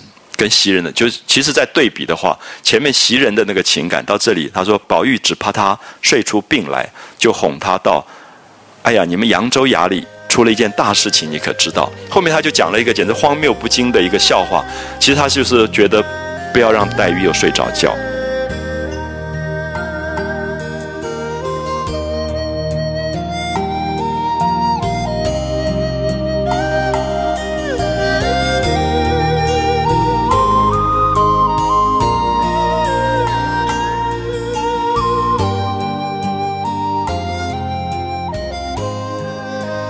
那么这个笑话其实讲的很无聊了，就是有点像网络笑话一样，就讲扬州以前有一个这个呃岱山啊，林黛玉的岱山，然后有一个山上有一个洞叫林子洞，那聪明的人一看就知道岱山林子洞就是林黛玉嘛。那黛玉这个时候，黛玉很这个时候又很傻了，她就没有想到宝玉在逗她啊，她就说那个洞里面有一大堆的老鼠，叫我们叫耗子啊。那这些耗子有一天过年，就说诶已经腊月初七了。那腊月初八，大家习惯吃一种东西，就是腊八粥。腊八粥要用红枣啊，这个什么各种栗子啊，什么东西来炖煮啊，有八样的东西来炖煮腊八粥。那么就说，我们应该要去偷这个各种东西来，明天就可以煮腊八粥。所以后来这个耗子王就下令说：，哎，谁去偷糯米，谁去偷这个呃红枣，谁去偷这个栗子。大家就分派好了。那么最后就说芋头就是香芋啊，芋头有一种香味，所以江南都叫香芋。所以这个香芋没有人拿，没有人偷。后来就有个很弱、长得小小的、身体很弱很弱的一个小耗子，就说我去偷香芋。那别人就觉得说，哇，他长得这么小这么弱，怎么去偷香芋？芋头又芋头又蛮大的，那不像这个米啊什么都是小粒的东西。就问他说，你可以吗？你怎么偷？他说我就用用法术。我把我自己也变成一个香芋，然后就滚在香芋堆当中，就一个一个把香芋这样运出来，最后就可以把香芋全部偷出来。那别人说：“哎，这个方法倒很好。”可是你怎么变？你是一个耗子，你怎么变成香芋呢？就他就说：“好，我变给你们看。”他就摇身一变，就变成一个好漂亮的一个女孩子。那大家就说：“哎，变错了，变错了！你应该要变成芋头啊，变成一个香芋，你怎么变成一个小姐？”他们说：“你们哪里知道，严苛林老爷的这个小姐才是真正的香芋呢？”好，我们注意，林严苛林老爷就是林如海，林黛玉的爸爸啊，林如海。那他生的女儿叫林黛玉，就是讲香芋。他把芋跟芋，芋头的芋跟。宝玉的玉，把它谐音变成了这样。当然，我觉得这是一个很好笑的一个笑话，其实没有什么特别精彩。可是你可以看到宝玉在那边一直其实就是在故意的混，然后让那个黛玉可以不睡觉。那黛玉听到最后才知道是在是在笑他，所以黛玉就说：“原来又在编排我啊！”所以又在骂他。所以这个时候，我们注意看到故事的结尾啊，大家。找到这里说，小号现行笑道。我说你们没见过世面，只认得果子是香玉，却不知严苛林老爷的小姐才是真正的香玉呢。黛玉听了，翻身爬起来，按着宝玉笑着说：“我把你烂了嘴的，我就知道你是编我呢。”就是宝玉其实把。林黛玉编在笑话故事里面去笑他了啊，所以他就拧他，便拧的宝玉连连央告说：“好妹妹，饶我吧，再不敢了。我因为闻得你香，忽然想起这个典故来。”黛玉笑着就饶骂了人，还说典故呢。好，注意下面一语未了，只见宝钗走来。我不知道大家有没有发现，《红楼梦》里面永远这个时候宝钗会走进来。然后宝钗其实我一直觉得宝钗有一个悲哀，就是说她无法加入。就这两个人在床上滚成一团，打打成一团，可他是无法加入的。好，那个其实是我觉得在人的现实当中，你你会觉得很奇怪，就是说情情爱这个东西，你如果要去比较，你到最后会非常非常痛苦。可是如果你开始欣赏的时候，你你开始会觉得各种的情，不同的情，你都可以看到它的美好的东西。所以我我不知道这样讲能不能清楚。就十九回在讲情义这两个东西啊啊，在讲情义。情切切，良宵花节花节语；意绵绵，近日欲生烟。他这这一回整个在讲情跟义，可是人世间母亲的情义、父亲的情义、姐姐的情义、弟弟的情义、同伴的情义、妻子的情义，其实都不一样。我会觉得很常常你会发现身边一个人痛苦，是因为他在比较。他觉得为什么我的丈夫老是对妈妈比我对我好？我常常听到这句话，我说你不会觉得你可以欣赏他跟母亲的情谊吗？其实就是一念之间啊。所以《红楼梦》其实一直在讲情谊这个东西是无法比较的。那这个时候宝钗走来，宝钗其实很落寞，她觉得她加入不了。如果这三个人玩在一堆，显然宝玉跟她有隔阂。可是宝玉可以跟黛玉这样子玩闹，可以这样子讲笑话，然后两个人闹成一团。黛玉也很少压着人家这样去去打一个人的啊，就是忽然黛玉也傻眼起来，平常这么斯文的一个小姐，然后宝钗看在眼里，所以你你看到作者没有讲，可是玉未了，宝钗走来，这个这种感觉其实非常精彩啊，就是那个那种对比。然后你看宝钗一来以后，大家就很震惊了。那宝钗就说：“谁说典故呢？”那我也听听，那黛玉就忙让座笑道：“啊，就让他坐。你瞧瞧有谁？他饶骂了人，还说是典故。那宝钗就说：哦，原来是宝兄弟宝玉，他故意就讽刺宝玉了。所以他就笑他说：你现在怎么都懂典故了？你那天怎么就忘了典故？可是宝钗这个机锋，你会觉得其实是隔阂的。他跟宝玉所有的关系都在这种隔阂的情分上。”呃，庄重的、相敬如宾的，他没有办法像黛玉变成刚才讲的亲，所以再回头看一下十九回的回目啊，情切切，良宵，花解语，意绵绵，近日玉生香，这两句第一个字情跟意，十九回整个在讲情义，就是人世间的情意，跟袭人的情义，跟黛玉的情义，所有这些情义怎么去，怎么去珍惜？啊，怎么去珍惜这些情谊？这么不同的关系，可是人活在人世间，有情有义啊。这种情谊本身，它应该可以去扩大的啊。所以我觉得《红楼梦》真正的阅读，在一生当中读了这么多几十次，慢慢开始，其实知道自己怎么在人世间把东西打开来啊。所有的那个个体的爱都。影响不了一个更大的情谊的存在啊！这个情谊的存在，就是我刚刚提到说，因为我们在现实里习惯去分啊，去分。那么如果说宝钗有一种真正的大度的话，这个时候也许也可以加入了。可是它很难啊，非常难。我已经跟很多朋友讲过，十九二十回是最百看不厌的。那我也觉得，因为它没有大事发生，所以它那个整个日常生活里面的悠远，那种情谊的深长，大概是写的最好最好的部分。